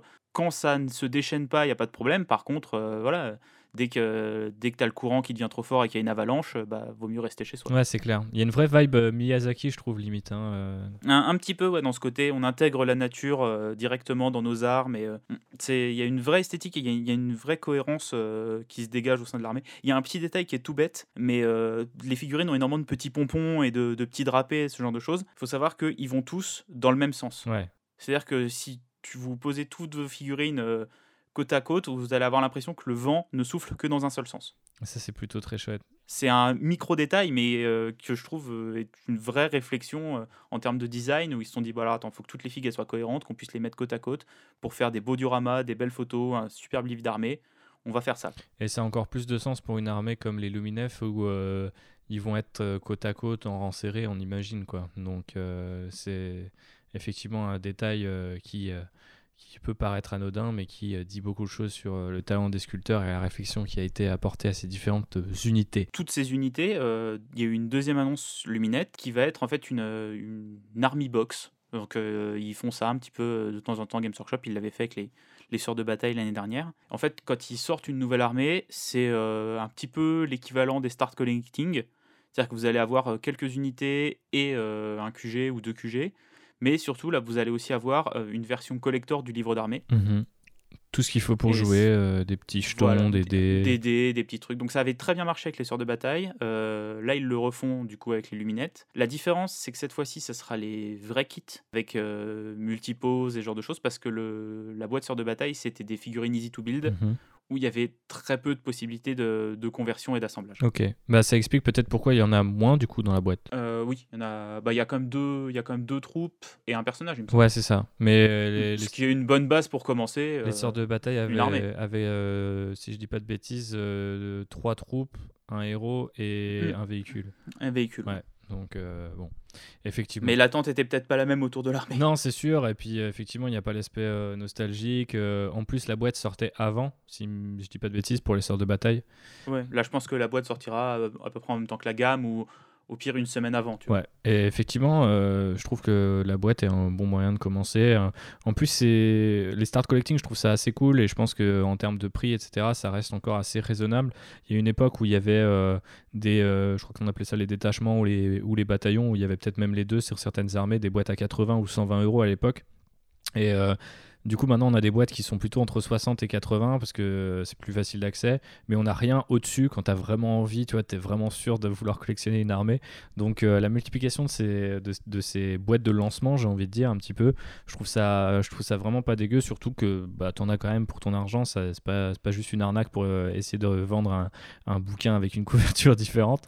Euh, et c'est encore mieux quand les kits sont les kits bah, qu'on vend ensuite à l'unité, quoi. Mm. Ça, c'est... Après, voilà, moi j'ai toujours un petit problème avec ces trucs-là, mais qui vient pas du produit en lui-même, qui vient des gens. C'est euh, que ça va être en rupture de stock euh, le premier jour et qu'après il y aura de la spéculation sur Internet. Euh. ouais. Mais bon, ça, voilà, ça c'est. moi j'y peux rien et les gens chez Games Workshop ils peuvent rien si les humains sont des cons. Effectivement. Bah, pour les sœurs de bataille, ils en avaient réimprimé, si je dis pas de bêtises, pour essayer de lutter contre la spéculation, parce que c'était parti trop oui, vite. ils en avaient, ils en avaient ressorti. Mm. bah, ils ont, oh, je crois, en même temps que la gamme, en fait quand euh, le codex est sorti, quand euh, les figues sont arrivées en février, ils ont euh, refait la, boîte qu'ils avaient fait pour Noël. Ok, bon, c'était pas plus mal, mais effectivement, si vous avez l'occasion de ne pas spéculer, eh ben, saisissez cette occasion et ne spéculez pas. ne faites pas ça. voilà pour Age of Sigmar, en tout cas du côté de, de l'ordre. Du côté de la destruction, on a eu un petit teaser avec les Sons of Behemoth. Euh, d'ailleurs plutôt parce qu'il n'est pas de H. C'est une faction pour la destruction qui avait été euh, une, fois teasée dans une vidéo, mhm. mais on n'en savait pas plus. Et euh, là, on a eu droit à un petit trailer. Bah, Est-ce que tu peux nous en parler, Thibaut? Bah euh, ouais, du coup, c'était sous la forme d'un conte Euh, ce qu'on comprend, c'est qu'il y a des géants ou des behemoths dans l'univers de Age of Sigmar, si je dis pas de bêtises, euh, qui euh, risquent d'arriver si tu ne te brosses pas les dents, si tu ne fais pas tes devoirs et si tu vas pas te coucher après le journal télévisé de 20h. Donc, faut faire attention. Et ce qu'on voyait du coup dans ce petit teaser animé, c'est des géants de plusieurs tailles. On sait depuis quelques mois maintenant que Age of Sigmar euh, va se doter de son équivalent euh, euh, aux Knights en fait pour Warhammer 40 000, c'est-à-dire une armée qui se compose de quelques figurines seulement, mais des figurines de grande taille. Donc là, on va pas avoir des mechas, mais on va avoir des géants. Euh, ce qui est un petit peu dommage du coup, c'est que Games Workshop a teasé ça. Vu que ça fait quelques mois qu'on sait que ça arrive et qu'en plus euh, il y avait, si je dis pas de bêtises, dans l'un des derniers euh, manuels de général de Age of Sigmar, tu pouvais déjà jouer les Sons of Behemoth sous la forme d'un bataillon de mercenaires, si je dis pas de conneries. Alors là, je ne sais pas du tout. Et ben, je crois que c'est ce qu'il rappelait en fait hein, durant la preview, c'est que du coup tu pouvais jouer un bataillon ou exclusivement composé de, de géants. D'accord, donc je pense que tu, bah, tu jouais le Gargant. Euh, voilà, c'est ça. J'imagine la figurine qui existe déjà. Euh. Ouais, donc les Gargantes. C'est pas d'ailleurs les Sons of Behemoth, c'est un, c'est un, comment on appelle ça, un God Beast. Alors je sais, j'ai pas le nom en, français, un, dieu animal. Euh, donc et du coup, ces enfants sont des Gargants ou des géants. Mais effectivement, j'ai confondu Behemoth et, les, et ces enfants qui sont les Gargants. Oh, je m'embrouille dans mes, dans mes dans mes explications. Mais euh, tout ça pour dire que du coup, entre leur apparition dans un, manuel euh, du général et euh, le teasing ces dernières semaines, on s'attendait quand même à avoir au moins une figue. Je sais pas de bah, ton côté. Il semble qu'il y ait. Alors, est-ce que ça sera le même kit qui sera en trois variantes ou est-ce que ça sera trois figues différentes? Mais il semble qu'il y ait trois figurines en tout cas trois unités différentes, parce que dans le, le petit conte qui raconte aux enfants, ça parle de trois géants différents qui ont l'air en plus chacun d'avoir un peu une, esthétique euh, différente. Je comprends que Games Workshop les ait pas montrés tout de suite, parce qu'en fait, ce qui nous avait confirmé l'existence de ces figurines-là, c'était des vrais leaks. C'est-à-dire qu'il y a, des gens qui surveillent, entre guillemets, les, euh, infos d'import-export entre la Chine et euh, l'Angleterre. Parce qu'il faut savoir que les, figurines sont produites en Angleterre, mais les livres sont imprimés en Chine. Et en fait, dans la liste des imports-exports, il y avait le nom Battle Tom, Son of the Behemoth. Donc ça fait quelques mois qu'on savait que cette faction était confirmée. On ne savait pas encore quand est-ce qu'elle allait arriver. C'est pour ça que je pense qu'il y a euh, plusieurs personnes, moi le premier d'ailleurs, qui ont été un petit peu déçus de ne pas voir tout de suite les figures. Ouais, ça peut se comprendre euh, qu'ils veuillent euh, un petit peu créer, on va dire, une attente autour de cette faction-là, surtout qu'on avait visiblement à peine fait le tour des Luminettes. mais c'est vrai que c'est un petit peu frustrant parce que euh, voilà, ils sont bien au courant de la situation, ils savent que euh, les gens attendent ces fameux géants pour Age of Sigmar. Euh, mais du coup, ça nous laisse l'occasion de spéculer. Est-ce que toi, tu t'attends à ce que ce soit un seul kit où tu vas créer trois géants, où tu, tu vas pouvoir créer un des trois géants, ou est-ce que ça sera trois kits différents, un peu à la manière de ce qu'on a avec les Knights justement, où on a un petit, un moyen et un très gros? J'espère que ce sera trois kits différents et qu'il y aura euh, quand même pas mal de petites variantes au sein de chaque kit pour pouvoir un peu personnaliser ton géant et, en faire un peu ce que tu veux. Parce que c'était ça qui était bien avec le kit du Gargant actuel, c'est qu'il avait énormément d'options euh, de personnalisation à l'intérieur du kit. Il y avait plein de bras différents, plein de, même de jambes, de pieds différents, des têtes différentes, des armes et tout. Et plein de petits trucs pour lui rajouter, euh, parce que c'est une figurine qui est quand même assez comique guillemets, parce que c'est quand même un, gros bonhomme euh, avec euh, un, gros bide et tout ça. Et euh, on pouvait lui rajouter une vache accrochée à la ceinture, un mec enfermé dans un petit sac comme si c'était son, son 4 heures. Il y a plein de petits détails sur la fille qui font qu'elle est hyper sympa à, monter. Et j'espère qu'ils garderont cet ADN, surtout qu'en plus, c'est les factions de la destruction, qui sont clairement la partie un peu comique des of Sigmar, c'est là où il y a les gobelins, où il y a les orques, où ils se permettent un petit peu de faire des figurines drôles. J'espère qu'ils vont garder cet ADN-là et qu'on va avoir trois kits différents pour faire des variantes de figues marrantes. Bah, je me souviens de la sortie euh, du kit de géant euh, parce que j'étais déjà dans le hobby à l'époque et c'était un véritable événement, on les voyait partout. Euh, j'ai encore le White Dwarf du mois de leur sortie où tu voyais toutes les variantes et moi ça m'avait complètement omnubilé tout ce que tu pouvais faire avec un seul kit, sachant qu'en plus à l'époque j'étais pas du tout intéressé par Warhammer Fantasy mais juste la, puissance et la modularité en fait de cette boîte me, me fascinait. Du coup, j'ai du mal à voir Games Workshop mettre à la retraite ce kit-là avec quelque chose qui serait pas au moins aussi classe. Et ce serait, mine de rien, c'est une fille qui a déjà quelques années, mais il va falloir vraiment charbonner pour la détrôner. Quoi. Donc... Bah, moi, j'en ai monté une l'année dernière pour Warcry. Euh, je l'ai vraiment trouvé génial. J'ai adoré euh, monter cette figurine-là. En plus, malheureusement, je l'ai montée assez vite et j'ai pas pris trop le temps de la personnaliser parce qu'on avait notre campagne Warcry qui arrivait. Mais euh, voilà, j'ai pas pris autant de plaisir que ce que j'aurais voulu en prendre euh, en la construisant. Donc peut-être que les Sons of Behemoth me feront basculer du côté de, de Age of Sigmar. je me montrerai peut-être enfin une armée Age of Sigmar, surtout s'il n'y a que trois figues à monter. Ouais, ça peut être cool. En tout cas, on a très hâte de voir ce que ça peut donner parce qu'il y a eu énormément de, euh, Rumor Engine euh, avec euh, des petits aperçus de ce que, peut, de ce que peuvent être ces nouvelles figues-là, à mon avis.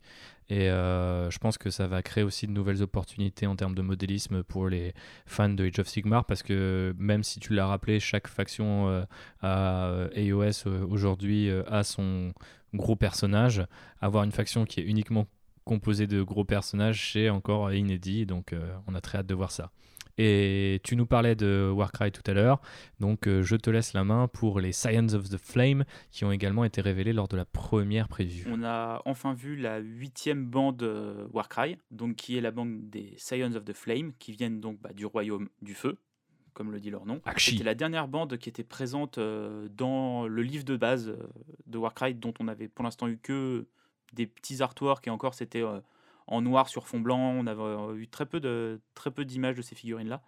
Et euh, moi j'ai adoré. J'adorais l'esthétique. Ouais, elle est ouf. Hein. Il y a un, côté samouraï euh, dans le leader. Il y a le, tout le travail fait avec les flammes, avec les différentes armes qu'ils ont. Je trouve que c'est vraiment une très très belle bande. Comme toutes les bandes Warcry, elle est impeccable.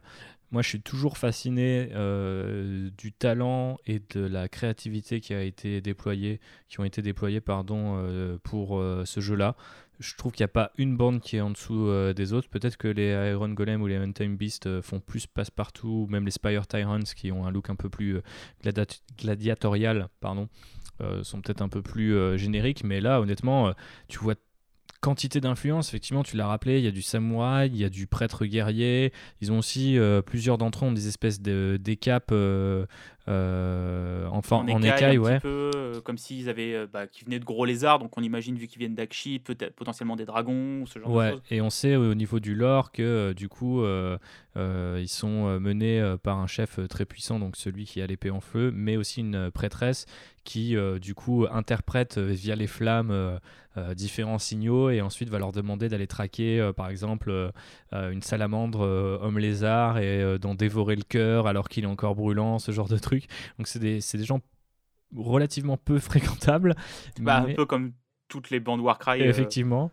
Mais c'est vrai que... Enfin, il y a un vrai exploit, je trouve, à saluer. on, va nous, nous accuser d'être un peu trop tolérant, mais pour le coup, je trouve qu'il y a sur 8 bandes, c'est quand même exceptionnel d'avoir fait un truc, euh, à part les Spire Tyrants et les Splinter Fang qui sont tous les deux jouent sur la corde gladiatoriale. Euh, je trouve que tous les autres sont vraiment uniques et ne ressemblent en plus à rien euh, de ce qui se fait à Age of Sigmar sous la forme d'une armée en fait. Oui, bah c'est l'avantage d'avoir à juste développer 8 figurines, c'est que tu peux te permettre des variations que tu peux pas te permettre sur une armée complète. Et alors, si j'ai peut-être une déception, mais toi, elle est très légère, c'est que c'est que des humains. Ouais, ça fait partie des bandes. Euh, J'aurais bien aimé. Tu vois, vu, qu'en plus on vient de, ça vient d'Akshi, tu sais que c'est là-bas où il y a les Fire Slayers, j'aurais bien aimé qu'ils intègrent un nain dedans, comme ils l'ont fait dans d'autres bandes, tu vois, ou euh, même peut-être un elfe, ou, je ne sais pas, une autre, une autre ou même un, homme lézard, peut-être, tu vois, un homme lézard qui crache du feu, j'en sais rien sortir un peu de ce côté où il y a encore que des humains dans la bande. Mais voilà, tu vois, c'est, toi, si, si, si c'est que ça, mon seul grief contre la bande, ça va. Ouais, effectivement. Non, mais elle est super chouette et on sait que elle va apporter euh, d'autres, euh, comment dire, euh, d'autres capacités aussi en termes de jeu, avec notamment des dégâts sur la durée via l'introduction du feu. Et les deux héros et son, et son lieutenant qui sont euh, aussi euh, de très gros bourrins euh, au corps à corps. Donc ça, il va, être encore une nouvelle quelques attaques à distance. Je pense que c'est une, une, une, bande qui se, va se révéler peut-être assez polyvalente en fait. J'ai l'impression Ouais, qu'on va pas être sur une, sur une armée ou sur une bande où euh, ils vont euh, pas bouger très vite et être très endurants, mais plus avoir une- des, des stats un petit peu, on va dire, dans la moyenne, mais avec des compétences qui leur permettent de contrebalancer ça et, et d'a- d'ajouter quelques attaques à distance avec une mobilité, et une endurance plutôt correcte et euh, quelques gros bourrins. un, nouveau carton euh, pour Games Workshop euh, du côté de Warcry. Et euh, bah voilà, ça nous permet de clore le chapitre Age of Sigmar sur une note plus que positive, ma foi. Ah bah, c'est c'est le feu, comme on dit. C'est le, feu, effectivement. Et euh, donc, on va délaisser les flammes d'Akshi pour aller euh, vers les ténèbres d'un lointain futur avec Warhammer 40 000, qui s'est révélé euh, eh ben, en deux temps et avec euh, deux euh, de ses euh, prochaines extensions. Donc, euh, en ce moment, on est sur les extensions Psychic Awakening et on a commencé par War of the Spider. Et là, forcément, je suis obligé de te laisser la parole, Jean-Baptiste. Eh bien oui, parce que on voit dans euh, ce supplément euh, le retour euh, d'un de mes personnages préférés de l'univers de 40 000, qui est euh, Fabius Bill, l'apothicaire euh, des Emperor Children. C'est euh, une des figures les plus dérangeantes de Warhammer Ouais, 40 clairement. 000.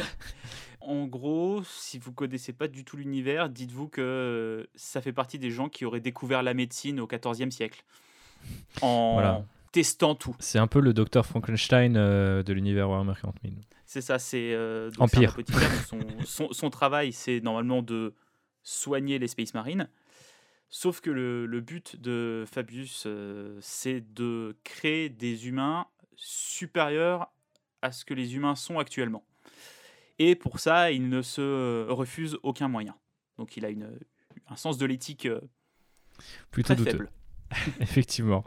Qu'est-ce que tu penses de la nouvelle figue? Euh, Je la trouve super belle. Contrairement à bah, la dernière figue qui m'avait beaucoup plu, euh, qui était celle de, de Gazgul. euh, là, la figue est très peu dynamique, mais justement, elle a un côté très posé, où ça va avec l'image du personnage. En fait, pas, il n'est pas là pour se battre, en fait, Fabius. C'est pas un combattant. C'est c'est un stratège, il est en retrait, il réfléchit.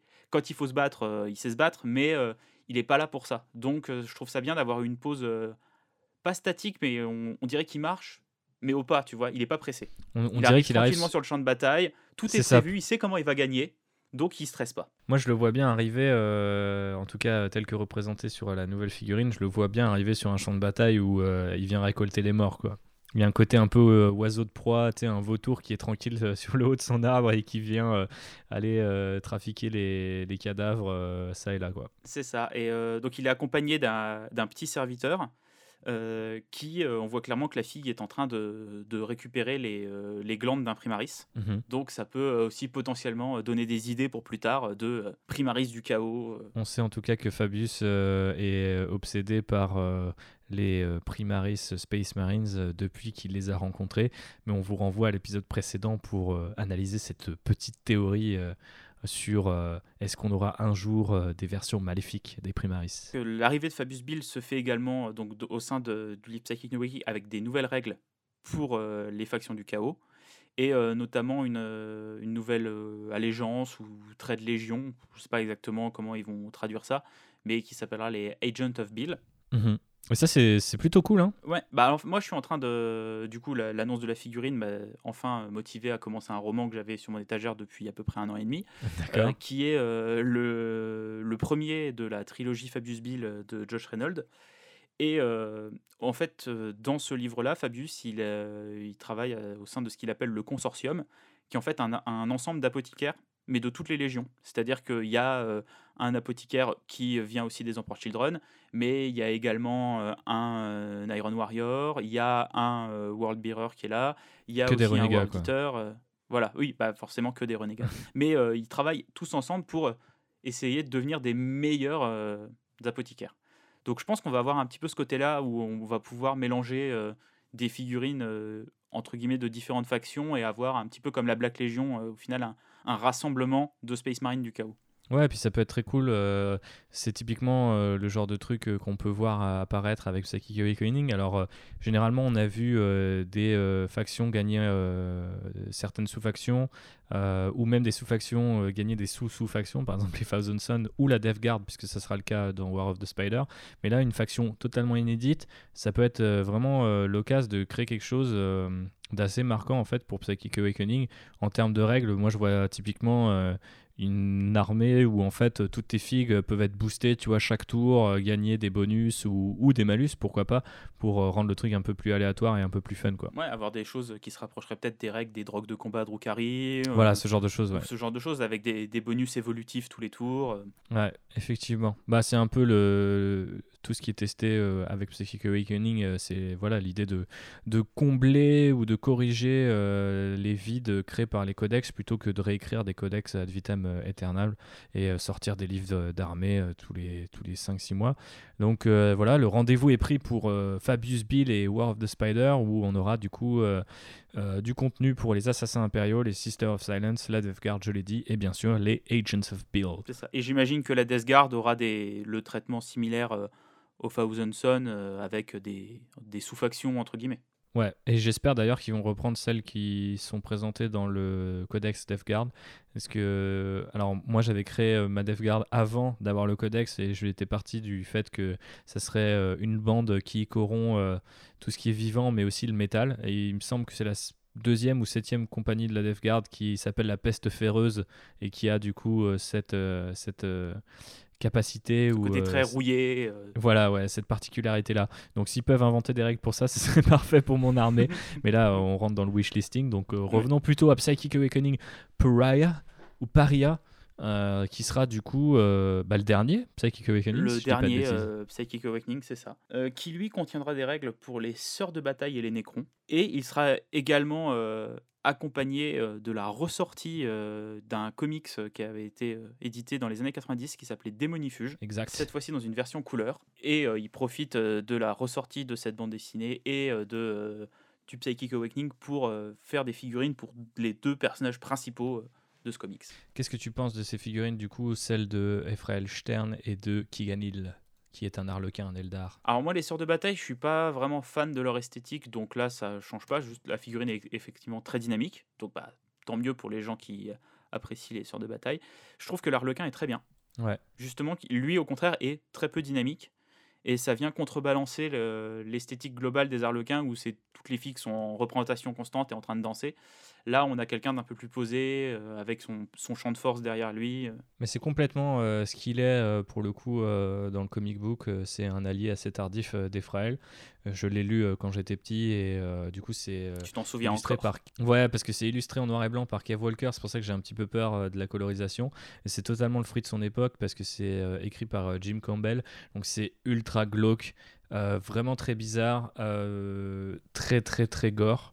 Et je l'ai lu un peu jeune, on va dire. Donc euh, c'était euh, mon exposition aux comics anglais euh, totalement punk, alors un peu tardif, mais tout, de même vraiment tiré de cette période-là et de nul autre. quoi. Hein. C'est vraiment un truc que tu peux pas vraiment extraire. De, de, son environnement mais je trouve que les figurines assez étrangement bah, du coup, euh, ont la modernité euh, des figurines de, 2020, mais avec euh, l'esthétique ou en tout cas l'énergie qu'on trouve à ces personnages-là dans le comic book. Et je trouve la figurine d'Ephraël notamment incroyable. je l'ai tout de suite kiffé, mais j'ai remarqué que un peu plus tard, samedi dernier, à quel point elle était bien foutue, notamment le fait qu'elle tombe en fait euh, vers le sol. Alors effectivement la cape se redresse du coup, mais euh, le symbole de l'inquisition, la fleur de lys, les grenades ou même les sauts de pureté qu'elle peut porter à la ceinture du coup sont retournés comme si euh, bah, effectivement sa chute les soulevait. Et ça c'est un truc qui je crois est à peu près inédit dans l'histoire des figues euh, Warhammer en fait, d'avoir ce, cette pose là. Il y a toujours eu les Marines d'assaut qui donnent l'impression d'atterrir, mais euh, l'armure elle bouge pas. Euh, ce qu'il y a, ah, y a dessus toi les Marines d'assaut, moi j'ai plus l'impression qu'ils décollent dans les. Ouais, ou qui décollent. l'atterrissage. Bah ouais, je pensais pas aux Marines d'assaut les plus récents en fait, en l'occurrence, donc on a peut-être tous les deux raisons. Mais tu vois ce que je veux dire, cette, cette, cette pose là, elle est totalement inédite et je la trouve complètement folle. Et j'ai quand même très envie de commencer une armée euh, de sœurs de bataille un jour. Donc euh, très clairement, euh, je, je, commencerai peut-être par cette pièce-là. vu que Démonifuge, c'est quand même tailler une place de choix dans mon imaginaire, un peu par la force, mais, mais quand même. je pense que je finirai par acheter au moins cette figue-là. Après, je sais pas, peut-être qu'elles viendront en duo. Je suis pas sûr. Mais auquel cas, tu auras un ah, arlequin pour ta collection, JB. Oui, bah, je, je pense qu'ils n'ont pas intérêt à vendre les figues séparément, tu vois. Ouais. Non, je pense que les, ça, vient, ça viendra en pack, les deux figues. Vu que c'est des personnages qui ont l'air d'être quand même liés un livre Black Library, j'ai peur que les figurines soient en résine, comme ce qu'il y a eu il y a quelques temps avec les derniers personnages Black Library. Ouais, mais c'était dans le cadre de Black Library Celebration, donc je pense qu'elles sont, je pense qu'elles sont en plastique, moi. J'espère qu'elles seront en plastique parce que sinon ils les auraient pas mis sous la bannière euh, Black Library. En fait, j'aurais eu peur s'ils avaient annoncé ça à peu près, euh, tu vois, en mode on aurait peut-être pu croire que ça sortirait. Je crois que c'était sur un segment que Black Library et pas directement 40 000. Mais euh, vu que c'est labellisé Psychic Awakening, je me fais pas trop de soucis. par contre, je me fais un peu plus de soucis sur l'absence de la Death Watch et des Arlequins dans le bouquin, puisque apparemment leurs règles de Psychic Awakening seront bientôt disponibles dans un White Dwarf donc euh, directement euh, dans un magazine et sur, euh, dans vos réseaux de presse encore ouverts malgré le confinement. Je trouve que c'est un petit couac quand même, voire un gros couac, parce que à mon sens, toutes les armées méritent d'avoir leur présence dans un bouquin cartonné avec un maximum de contenu, mais je ne sais pas ce que tu en penses toi, JB. Bah, je suis pas contre les suppléments de règles dans White Dwarf, parce que ça te permet d'avoir des suppléments pour pas trop cher, pour peu que tu t'intéresses à cette armée-là. Ce qui est effectivement dommage, c'est que pour les gens qui font la collection complète de euh, Psychic Awakening, bah, ils vont avoir 10 euh, euh, beaux bouquins dans leur étagère et un White Dwarf, ce qui est assez étrange. après, est-ce que c'est parce qu'il y a trop de règles pour les faire tenir dans un seul livre ça c'est un peu un peu de la connerie parce que tu peux rajouter 30 pages sur un livre tu vois ça surtout que ça va être Psychic Awakening Paraya ce serait du coup sort de bataille Necron il me semble qu'à part Engine War qui est Mechanicus et ah non, mais il y en a trois, du coup, il y a Mechanicus Knight et Chaos Knight. Donc du coup, ce serait le seul Psychic Awakening où il y a que deux factions, ce qui est très bizarre en fait. Euh, non, il y a le, le, premier où il y avait les Craftworld et les Drukhari. Euh, ah ouais, c'est vrai. Après, il y a celui où il y a que les Space Wolf et les orques, tu vois. Mais bon, ça c'est pas, ça c'est pas, ou même celui avec les. Ah ouais, donc je me suis complètement planté.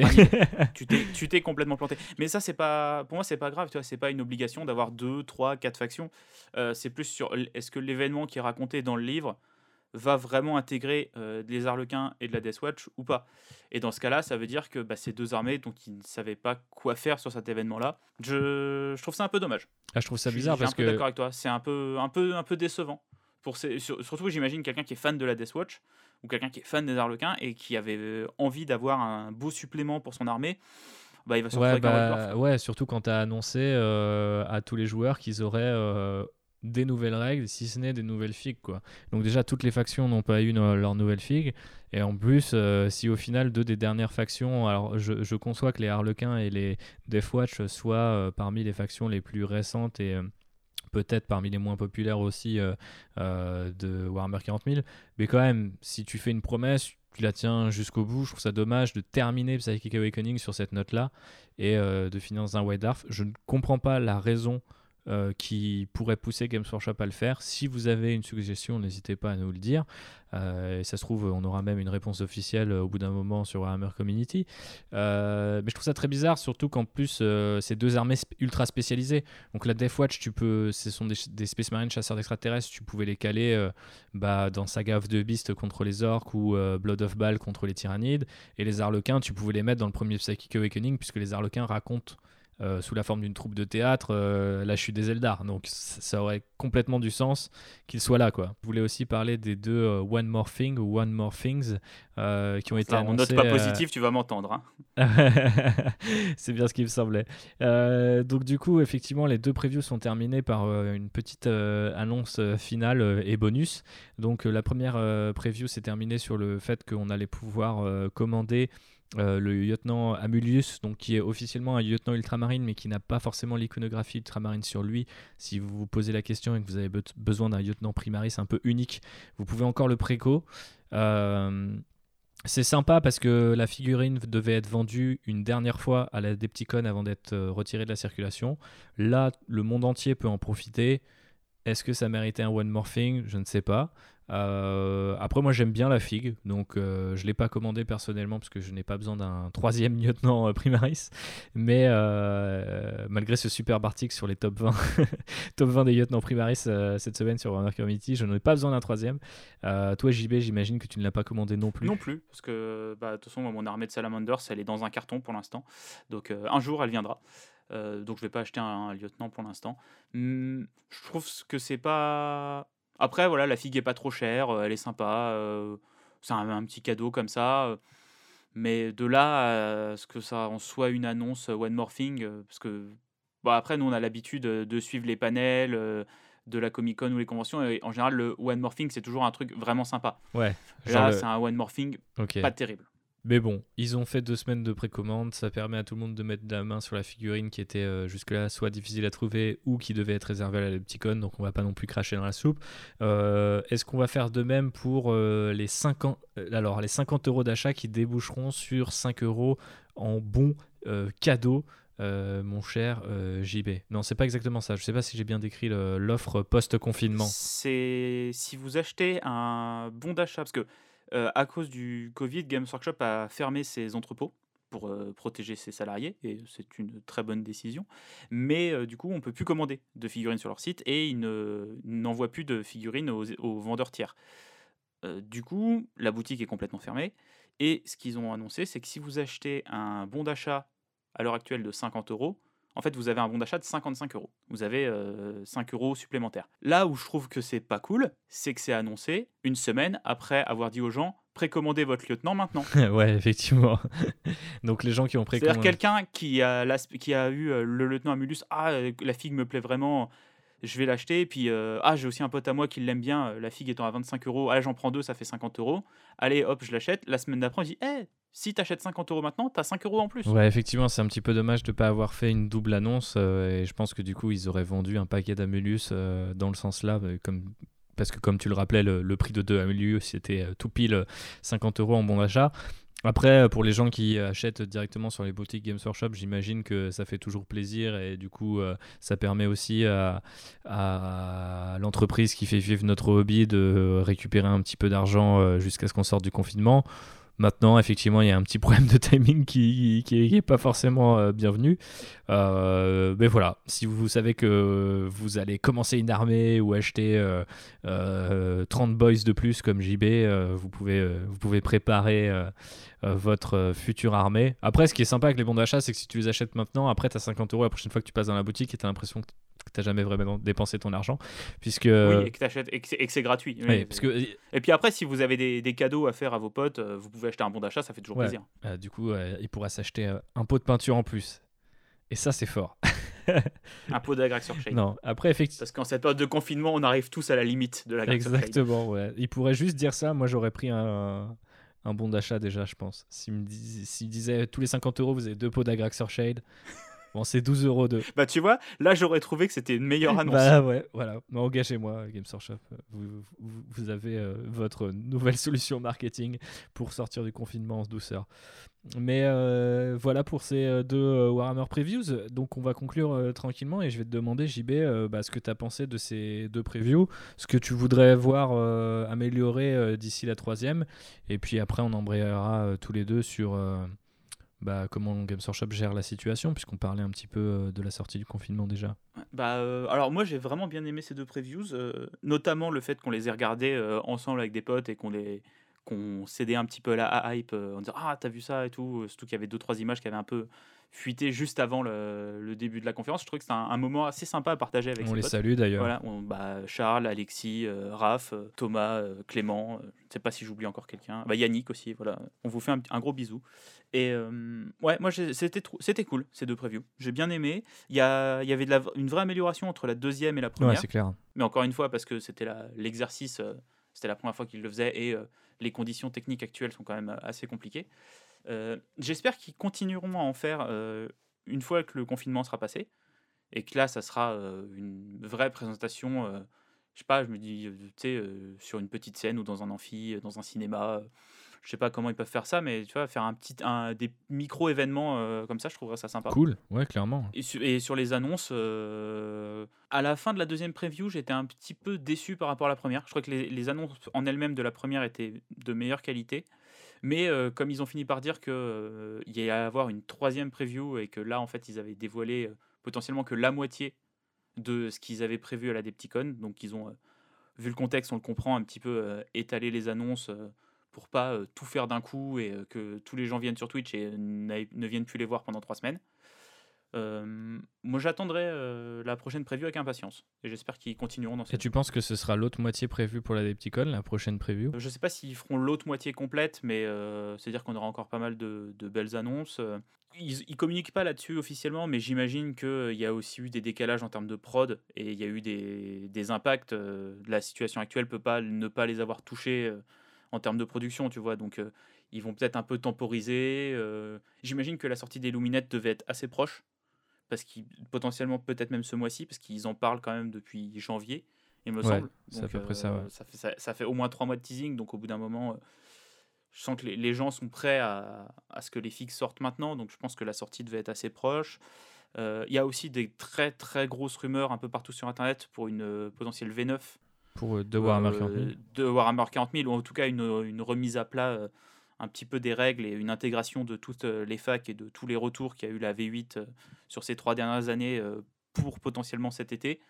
et j'imagine que ça, si c'est un petit peu décalé à cause du confinement, ils vont peut-être pas l'annoncer tout de suite, mais non, moi je J'espère que la prochaine preview sera au moins aussi bien que ces deux-là. Ok, moi je suis à peu près pareil que toi. J'ai apprécié le, l'amélioration entre la première et la deuxième semaine.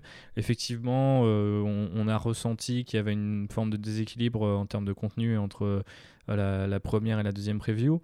La troisième viendra peut-être corriger ça, je pense, en, en, faisant un petit clin d'œil vers cette fameuse 9 édition de Warhammer 40 000 ou en tout cas aux nouvelles figurines qui seront proposées dans la boîte de base. On sait que ça sera du Space Marine, potentiellement du Necron en face. On sait que les Necrons concluent aussi euh, Psychic Awakening avec euh, Pariah, donc euh, ce serait logique de teaser par exemple de nouvelles figurines mécaniques, hein, n'est-ce pas Mais en attendant, je trouve que c'est plutôt cool pour nous occuper pendant ce confinement, continuer de créer pas forcément l'événement, mais en tout cas au, moins l'actu euh, pour les mondes de Warhammer, parce que c'est vrai qu'il y a eu d'énormes efforts qui ont été faits euh, par euh, le site Warhammer Community, le Twitch qui est désormais accessible à tous, qui permettent à tout le monde de se sentir, je pense, impliqué dans cette galère. Et en même temps dans l'une de ces solutions, à savoir bah, s'enfoncer un petit peu plus euh, dans euh, le hobby, euh, peindre les figurines qui traînent, construire des décors, prendre des photos, enfin toutes sortes de choses qu'on n'a pas forcément l'habitude de faire ou qui n'ont pas la priorité d'habitude et qui soudainement peuvent l'avoir. Donc je trouve ça très chic de leur part à Games Workshop d'avoir réussi à mettre tout ça en ordre en si peu de temps. Il y a aussi euh, la création euh, du coup du compte Twitter Warhammer Community et du hashtag qui va avec, euh, où maintenant chaque semaine sur Twitch, le lundi, on a un petit, comment dire, on a une petite galerie qui est proposée où ils montrent ce qu'ils ont préféré, ce qu'ils ont vu sur les réseaux sociaux et ce qui les a le plus marqué. Et d'ailleurs, JB est passé dans l'épisode de cette semaine. J'ai eu la chance de voir mes Untamed Beasts passer dans l'épisode de cette semaine parce que en fait, les, présentateurs euh, de Warhammer euh, TV et de Warhammer Community, je trouve, en fait, font un vrai effort sur Twitter d'échange avec les gens. Ils sont vraiment disponibles, ils répondent quasiment à tous les messages qu'on leur envoie et ils jouent vraiment le jeu, en fait, pour euh, bah, entretenir la communauté et créer de l'émulsion dans ces semaines qui, j'imagine, pour certaines personnes, ne sont pas faciles. Bah, complètement. Et alors, même avant ça, je trouvais que notre communauté se portait très bien et qu'elle était pour le coup, en tout cas sur Twitter, très positive. J'espère que ça va durer. On l'a vu avec euh, les deux émissions euh, Warhammer Previews, il y avait énormément de monde et aussi beaucoup plus de négativité dans le chat, notamment la première semaine. La deuxième semaine, c'était réservé aux abonnés, donc le chat était un peu plus calme et euh, posé. Mais c'est vrai que forcément, bah, plus il y a de monde qui s'intéresse à Warhammer ou à ses adaptations, etc., plus on va avoir des gens qui vont troller, qui vont dire un peu nimp. Donc moi, je me méfie un peu de tout ça parce que j'ai l'impression de revoir ce qu'on a vécu, toi et moi, JB, en tant que fan de comics il y a quelques années, où t'as le pagué n'importe quel auteur, même le plus grand, il te répondait, euh, tu lui postais une photo de toi en train de lire tel bouquin, le mec était refait. Et puis à un moment, en fait, des gens ont abusé de cette proximité-là et d'un coup, tout s'est refermé, quoi. Et euh, j'ai vraiment pas envie de voir ça sur euh, la communauté Warhammer parce que c'est vraiment une communauté qui est basée sur justement l'échange, les retours et bah, juste en fait le le feedback, l'espèce de petit ping-pong que tu peux avoir, l'inspiration que tu peux trouver en fait au détour des figurines, des terrains ou même de, je sais pas, de, des dessins ou même euh, des écrits que certains fans peuvent faire. Quoi. Et euh, je trouve qu'ils font un super boulot pour présenter ça et mettre ça en avant à un moment où on en a tous besoin. Donc chapeau à eux, malgré les petits couacs qu'on a cités, pour bah, essayer d'élever le niveau et de, de ramener un petit peu de positivité. Et bon, après, voilà, il y, a, y la barrière de l'anglais. Bien sûr, ouais, c'est vrai que. Tout le monde n'a pas, n'a pas la chance de moins aussi bien comprendre l'anglais que toi ou moi. Mais euh, je vous incite vraiment à aller faire un tour sur le Twitch euh, de Warhammer Community et d'aller euh, regarder les Hangout and Paint et ce genre de choses qui sont vraiment des, des moments sympas pour vous accompagner dans vos séances de peinture, en plus des, des Voxcast, des Stormcast et bah, de Landride. Forcément, n'oubliez pas de nous soutenir, nous, d'abord, parce qu'on n'a pas, on n'a pas la force de frappe de. On n'est pas payé pour déjà, on n'est pas payé, puis on n'a pas leur force de frappe, c'est sûr. Euh, mais effectivement, euh, moi j'adore euh, tout ce qu'ils font et je trouve qu'on on, vit un véritable âge d'or du hobby de ce côté-là aussi, c'est-à-dire dans l'aspect communautaire. Et ils font des trucs très chouettes. Et même si votre niveau d'anglais ne vous permet pas forcément d'interagir avec eux ou de suivre une émission Twitch, vous pouvez toujours utiliser le hashtag Warhammer Community quand vous postez sur Twitter ou Instagram et finir par être dans une émission ou même juste bah, voilà, rencontrer d'autres gens qui vont vous donner euh, du feedback ou juste vous dire que vos fixes sont chouettes. Et pour le coup, euh, en ce moment, euh, enfin, ça fait toujours plaisir, mais en ce moment encore plus. et puis voilà, et si vous parlez pas anglais, je sais que bah, que ça soit sur French War Game Studio ou sur Iggy TV. Ils ont aussi fait des lives euh, et ils en font un petit peu plus que d'habitude euh, à la suite des conférences. Je sais que notamment Julien, il a fait un. Alors, j'ai pas regardé pour la deuxième, mais pour la première conférence, il a fait un live qui a duré presque deux heures et demie. Tu vois, il a fait une heure de conférence et après juste une heure et demie de, discussion avec le chat, juste pour que les gens puissent échanger autour du hobby. en ce moment, il y a beaucoup d'initiatives dans ce sens-là et qui sont, je trouve, à chaque fois relativement positives. Donc, vous avez moyen de trouver de quoi vous occuper pendant vos, sessions c'est clair. Mais effectivement, tu fais bien de rappeler qu'il y a aussi d'autres créateurs comme nous euh, qui euh, essayent de profiter de cette situation pour euh, eh ben, créer des nouveaux contenus et aussi divertir les gens au moment où ils en ont le plus besoin. C'est vrai que j'ai pas mal insisté sur Games Workshop parce que il me semble que ça montre que l'entreprise a encore, encore un visage humain, c'est-à-dire qu'elle est capable aussi de, de diriger ce discours et de montrer qu'on peut être positif et créer des émissions à partir de rien. Les gens sont chez eux avec leur webcam euh, et ils mm. créent euh, des. Et, ça marche. Et, ça marche et, et c'est très chouette parce qu'on vit quand même dans, un, dans, un, dans une ère où euh, la pop culture, elle est, contrôlée par des méga multinationales et les mecs, euh, le confinement, finalement, ils repoussent leurs films de 6 mois ou leurs comics et puis, tu vois, ça change pas grand chose, tu vois, c'est un peu aux, communautés qui les entourent de recréer euh, de la discussion, de la positivité.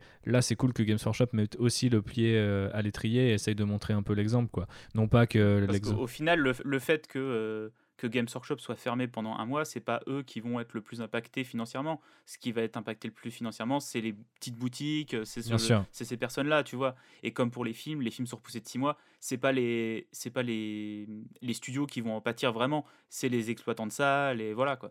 Donc qu'on ait ouais, ce côté humain qui est encore là, ça fait plaisir. Effectivement.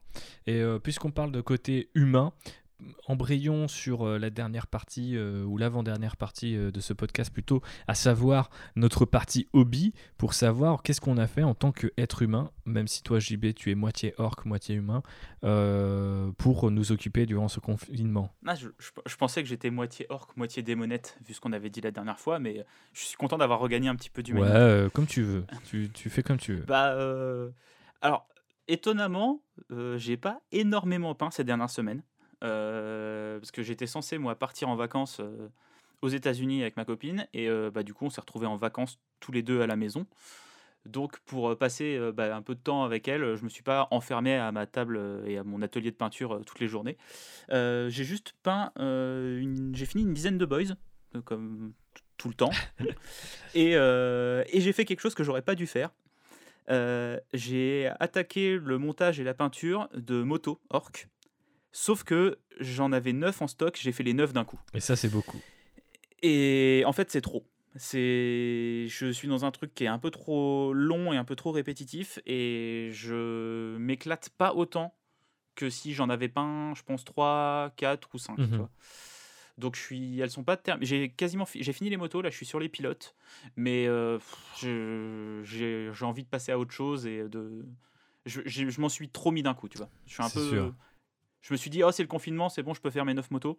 Bah, au final, euh, là, il faut que je les termine, mais j'ai pas trop la motivation. Je peux comprendre, bah, il faut savoir, si vous n'en avez jamais fait, vous euh, qui nous écoutez, que les unités de cavalerie, que ce soit sur des motos ou des chevaux, ça demande deux, voire trois fois plus de temps qu'une figurine normale parce que c'est très compliqué de peindre tout en même temps. Donc il faut peindre euh, ton motard sur le côté, ta moto à côté. La moto, elle va être typiquement faite euh, de parties métalliques et d'une partie, on va dire, euh, type garde-boue, des choses un peu plus solides.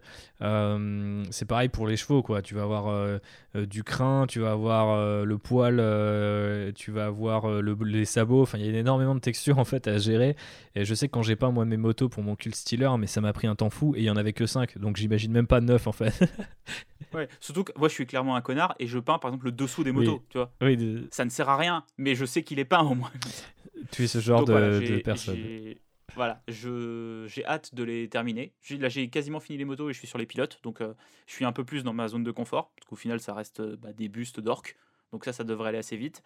Et euh, j'ai commencé euh, sous ton inspiration un petit mood board pour ma prochaine bande Ah, ça c'est cool. Je, suis content d'avoir une influence positive sur ces idées de mood board et de, de, bah préparation, de concept art quelque part pour vos bandes parce que euh, donc euh, j'avais suite à une blague euh, au premier visionnage bah, qui était avec toi d'ailleurs du dernier film de la licence Fast and Furious Hobbs Show que j'ai Hobbs Show donc que j'ai revu là avec ta chérie. dans le courant de la semaine. C'est ça parce qu'on s'est fait un, marathon Fast and Furious. C'était pas les meilleurs films du monde, mais on a bien rigolé.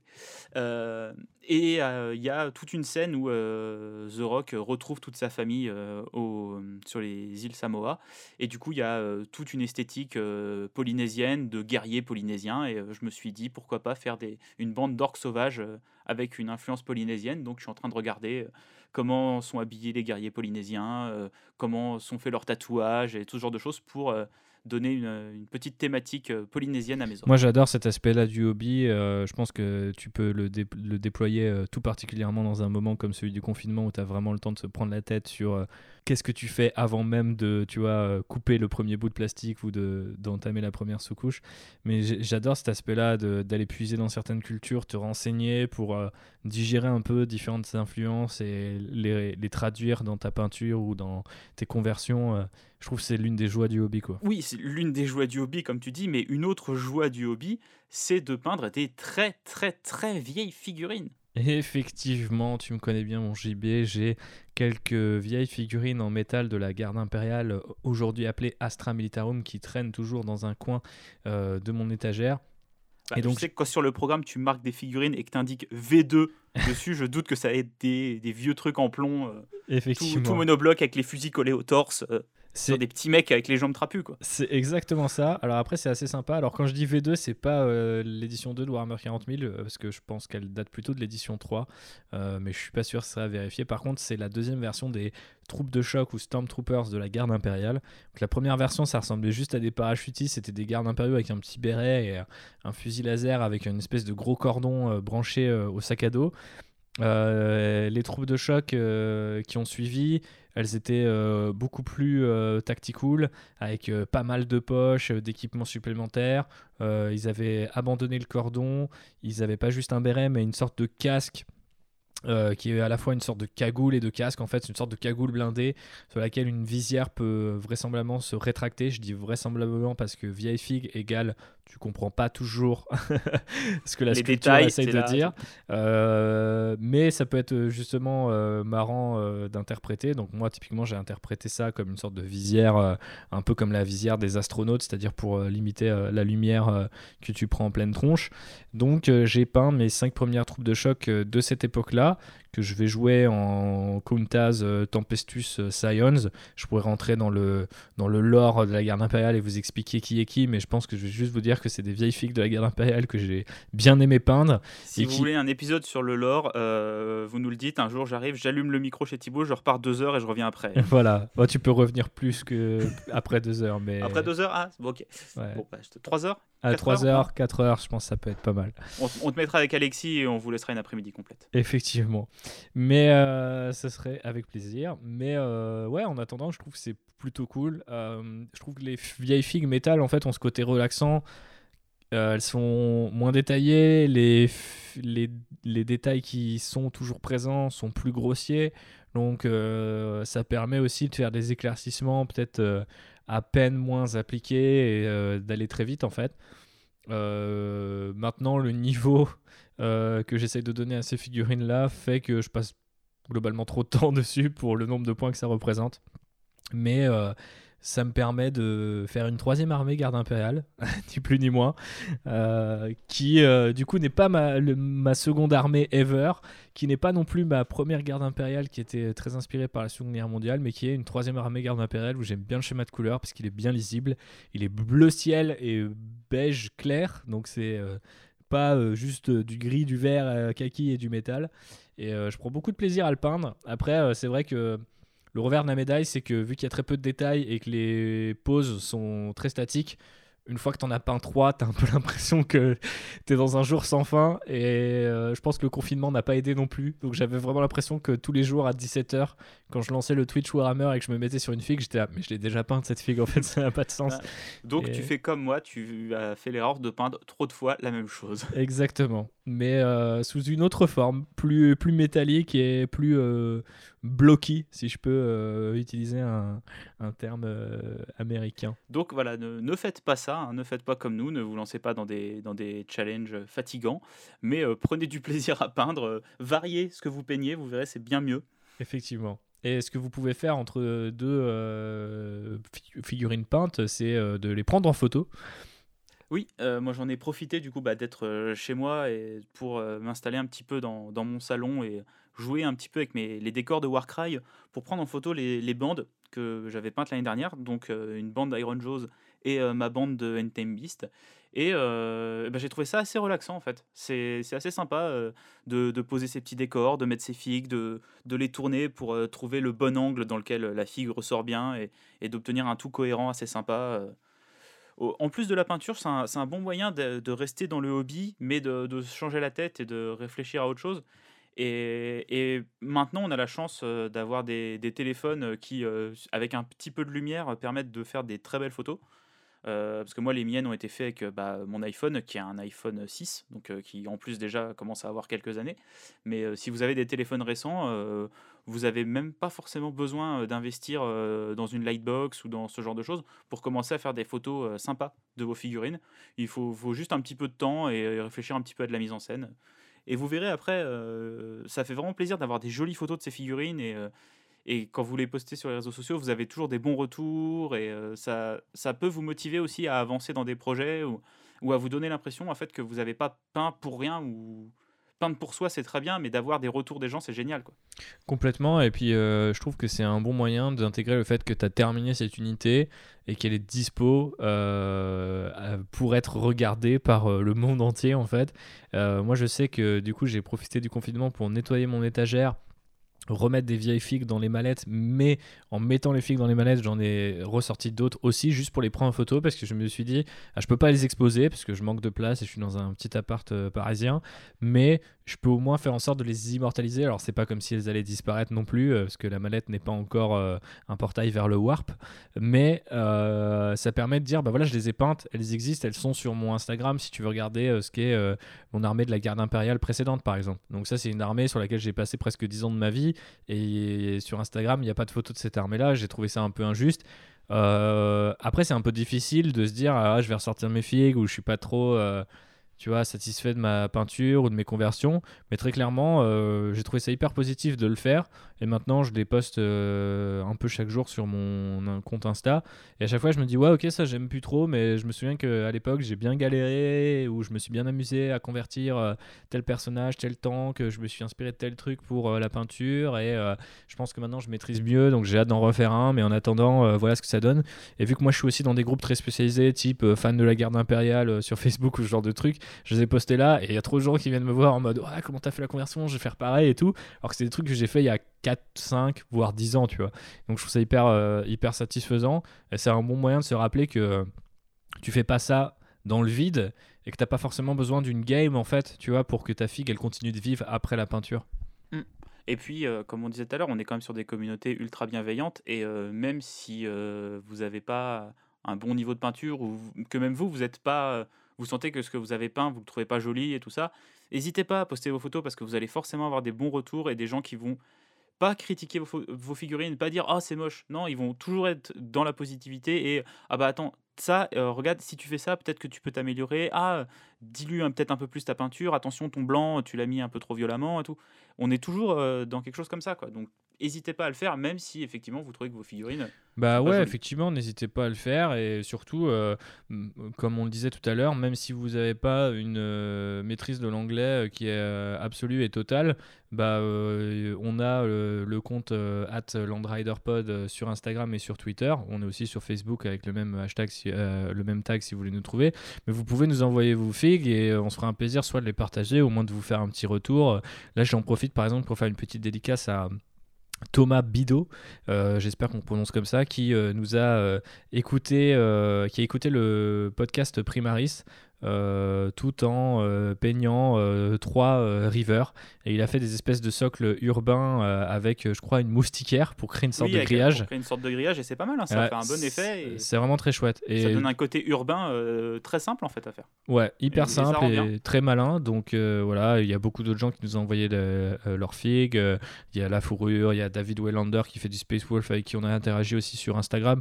J'en profite pour faire deux trois shout-out, mais c'est pour vous dire vraiment que on est super client de vos figues et l'influence peut venir de partout en fait. C'est-à-dire que une belle conversion, elle n'est pas forcément euh, peinte à un niveau euh, Golden Demon ou Heavy Metal et à l'inverse, une super peinture, c'est pas forcément euh, une figue incroyable de personnalité, mais on peut tous facilement s'inspirer les uns des autres et aussi se serrer euh, les coudes en ces temps un petit peu difficiles.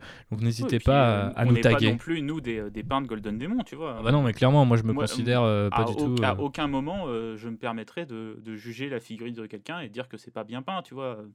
Je, je, suis pas comme ça, on n'est pas comme ça, on peut pas se permettre ce genre de choses. Le temps que vous prenez du plaisir à peindre vos figurines, vous avez gagné en fait. Il n'y a, pas de... y a rien d'autre. C'est une très belle euh, phrase sur laquelle euh, embrayer avec la dernière partie euh, de ce podcast, à savoir les recos. On l'a pas fait au tout début, mais voilà, on essaye de mettre en place cette petite tradition. vous envoyez justement vers quelqu'un d'autre pour trouver l'inspi JB cette semaine, ou en tout cas pour cet épisode, vers qui tu nous envoies Alors, je vais vous envoyer vers un peintre russe ah. qui s'appelle Slobarev. Il faut savoir qu'il y a des grosses communautés de, de wargamers en Europe de l'Est et en Pologne et en Russie. Euh, et euh, donc euh, Slobarev, il fait quelque chose que beau, j'aime bien, c'est-à-dire qu'il il peint des figurines de manière très très mate. Ah ouais. L'effet, le rendu des, des, couleurs est très mat et ça donne un effet global sur les figurines que j'aime beaucoup. Et il faut savoir que je vais essayer, moi, d'utiliser du vernis mat un peu plus maintenant, une fois que j'aurai fini mes figurines et ce genre de choses, pour me rapprocher un petit peu de ces effets-là. Et il fait aussi beaucoup de non-métallique euh, métal, donc la technique de peindre des métaux mais sans couleur euh, métallique. C'est ça, sans couleur métallique, donc juste en jouant sur des ombres de gris, euh, de noir et de blanc quand vous voulez faire de l'argent, ou sur du marron, du jaune quand vous voulez faire de l'or. Qui sont moi des techniques que j'appréciais pas trop au début. C'est-à-dire quand j'ai commencé le, le hobby, j'étais là ouais mais on voit que c'est pas vraiment du métal ou alors ceux qui le font très très bien, j'étais c'est un tel niveau que j'y arriverai jamais. Mais euh, plus ça va, plus j'arrive à apprécier euh, ces techniques-là et à voir la qualité du rendu que ça peut donner et me dire que c'est au final peut-être pas aussi inatteignable que euh, ce que je disais au début. Donc pourquoi pas moi un jour essayer de faire du du NMN. Je sais que Charles a déjà essayé, il a déjà pris des cours et tout pour en faire ça se fait des stages de peinture et ce genre de choses. Mais voilà, donc ce, peintre-là, Slobarev, il est vraiment super fort. Il peint beaucoup, je pense qu'il doit être army painter, il doit faire des commissions ou ce genre de choses parce qu'il poste énormément. Mais voilà, j'aime beaucoup le rendu mat de ses figurines. Ouais, effectivement, il vend sur eBay, donc j'imagine que soit il vend ses figurines ou soit il les fait pour d'autres gens. Après, moi je suis pas du tout fan du non-metallic metal, mais je dois dire que ce bon peintre russe me donne tort, parce qu'en fait, c'est vachement bien intégré dans le reste de son style. C'est-à-dire, c'est pas comme s'il avait peint euh, l'école Games Workshop et du non-metallic metal. C'est-à-dire que, comme tu disais, il y, a, un côté mat, je dirais presque un côté crayeux, ou en tout cas, euh, ça donne parfois l'impression de voir une illustration, en fait. Je sais pas comment mm. dire, c'est. Allez bah, checker sur Instagram. Ça, c'est donc euh, Slobarev, S-L-O-B-A-R-E-V. Euh, c'est ça. Donc ouais, c'est ce côté crayeux, mat, euh, comme tu dis, il vient du, du rendu euh, très très très mat des figurines, ce qui fait que les noirs sont pas vraiment noirs, sont un petit peu, on appelle décollés, les noirs décollés. Donc c'est pas un noir absolu, c'est un gris en fait très foncé. Et pareil sur les blancs, c'est pas des blancs purs, c'est des blancs un, petit peu cassés, un petit peu ivoire. Ouais, effectivement. Et il a fait euh, une figurine pour chaque euh, chapitre, euh, visiblement, euh, Space Marine. Donc euh, voilà. Bah, si vous- J'imagine que si son but c'est de vendre ses figurines et de montrer qu'il peut peindre des figurines de chaque armée, il faut qu'il fasse ça pour se faire un book. Bah effectivement, et il a bien raison. Moi, je vais vous envoyer vers quelqu'un qui a un tout autre style. Donc, il s'appelle Adam, Adam James, pardon. Et euh, du coup, Adam James, euh, vous le trouvez sur Instagram euh, sous, le pseudo Adam A-D-A-M. Tiré du bas James, comme le prénom, tiré du bas Creates, C-R-E-A. T-E-S. C'est un type que j'ai rencontré sur Instagram parce qu'on fait une armée relativement similaire du culte Gene Stealer. On s'est inspiré en tout cas de, des mêmes lignes du codex et euh, d'une sous-faction qui s'appelle euh, le rouage lamé. Alors on a une interprétation qui est légèrement différente, mais euh, des couleurs qui se, et des conversions qui, qui se rapprochent l'un de l'autre. C'est comme ça qu'on a commencé à discuter. Là en ce moment il fait une armée de Imperial Fist pour un tournoi en double avec un de ses potes. Et il a aussi fait de la Dev Guard.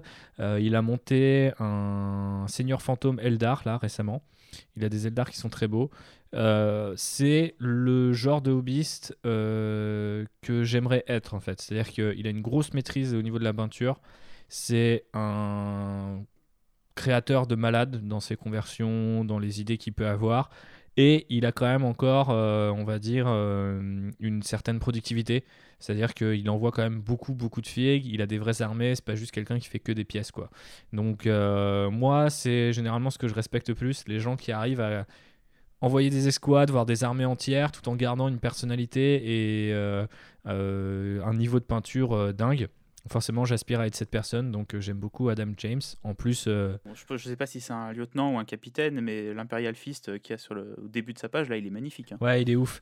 Le, jaune est super beau, il y a plein de petits détails dans les sauts de pureté, sur le, le drapé et tout. c'est lourd. hein. Ouais, non, non, c'est un tueur. Et euh, en Bravo plus, Adam. il a toujours des, il a toujours des super bonnes idées. euh, euh, je prends par exemple ces Eliminators, donc c'est des, des Space Marine snipers. Euh, les Imperial Fist sont jaunes, donc il les a pas fait jaunes, il les a fait noirs, mais il leur a fait le fusil dans une espèce de beige ou de ocre qui rappelle le jaune. Et l'intérieur de la cape est en vert parce que ça rappelle les épaulières de ces Space Marines jaunes. Donc c'est super marrant, c'est pas du tout le même schéma de couleur, mais ça s'intègre parfaitement au reste de son armée et ça témoigne d'un, d'un talent euh, indéniable. Donc voilà, je vous incite à suivre euh, Adam comme je vous incite à suivre euh, Slow Baref, si je ne dis pas bêtise. Voilà pour euh, ce nouvel épisode de Land Rider, Warhammer à l'heure du confinement. On espère que vous avez apprécié. JB, toi, t'as apprécié? Bah oui, écoute, moi j'ai passé un bon moment euh, à enregistrer cet épisode. J'espère que les gens ont passé un aussi bon moment à l'écouter. Ouais, encore une fois, on s'excuse un peu s'il y a euh, des petits euh, problèmes techniques ou simplement, je pense que les moments de flottement, JB les aura éliminés, mais c'est sûr que c'est pas aussi naturel que quand on est l'un en face de l'autre. On Alors, es- J'éliminerai que les miens et je laisserai les tiens. Tu vois. Pour que pour un professionnel et toi un amateur. Exactement ce que je suis après des centaines de podcasts. Je ne suis encore qu'un amateur, il faut le rappeler. De toute façon, on, on va continuer à développer euh, le podcast sous ce format euh, jusqu'à ce qu'on puisse sortir euh, du confinement. Euh, la dernière bande Warcry ayant été révélée par la Warhammer Preview première du nom, on va aussi pouvoir embrayer sur notre épisode Warcry. Euh, Il y a des choses qui arrivent pour euh, Outrider, pour les petits curieux qui nous écouteraient euh, parler de Warhammer, mais qui se demandent aussi ce qui se passe du côté de notre podcast Star Wars. Donc voilà, restez connectés. N'oubliez pas de nous soutenir, de nous envoyer vos figues, euh, de nous faire un retour sur euh, le podcast, sur les réseaux sociaux, at LandRaiderPod. JB, un petit mot pour la fin? Euh, bah écoute, oui, j'espère que cet épisode vous aura plu. On, s'était dit quand on avait commencé le, podcast qu'on ne ferait pas d'épisode news. On en est au troisième épisode, on fait un épisode news. J'aime bien qu'on fasse pas ce qu'on avait prévu de faire, mais là l'occasion s'y prêtait et puis c'était aussi surtout pour revenir un petit peu sur comment comment Warhammer gère euh, sa communauté euh, à, l'époque du confinement. Euh, voilà, l'épisode Warcry qui va arriver bientôt me plaît d'avance parce que comme vous avez pu l'entendre à plusieurs reprises, j'aime énormément ce jeu et Thibaut aussi. Mais voilà, prenez soin de vous, restez chez vous et attaquez votre backlog. Mais pas comme Thibaut et moi et pas tout d'un coup. voilà, pas tout d'un coup, soyez prudents. Prenez les figues qui vous font le plus plaisir. Attaquez les projets que vous n'avez jamais osé attaquer. Prenez en photo vos figues, envoyez-les nous. On est là pour vous soutenir dans cette période. On espère que vous avez passé euh, presque deux petites heures agréables en notre compagnie.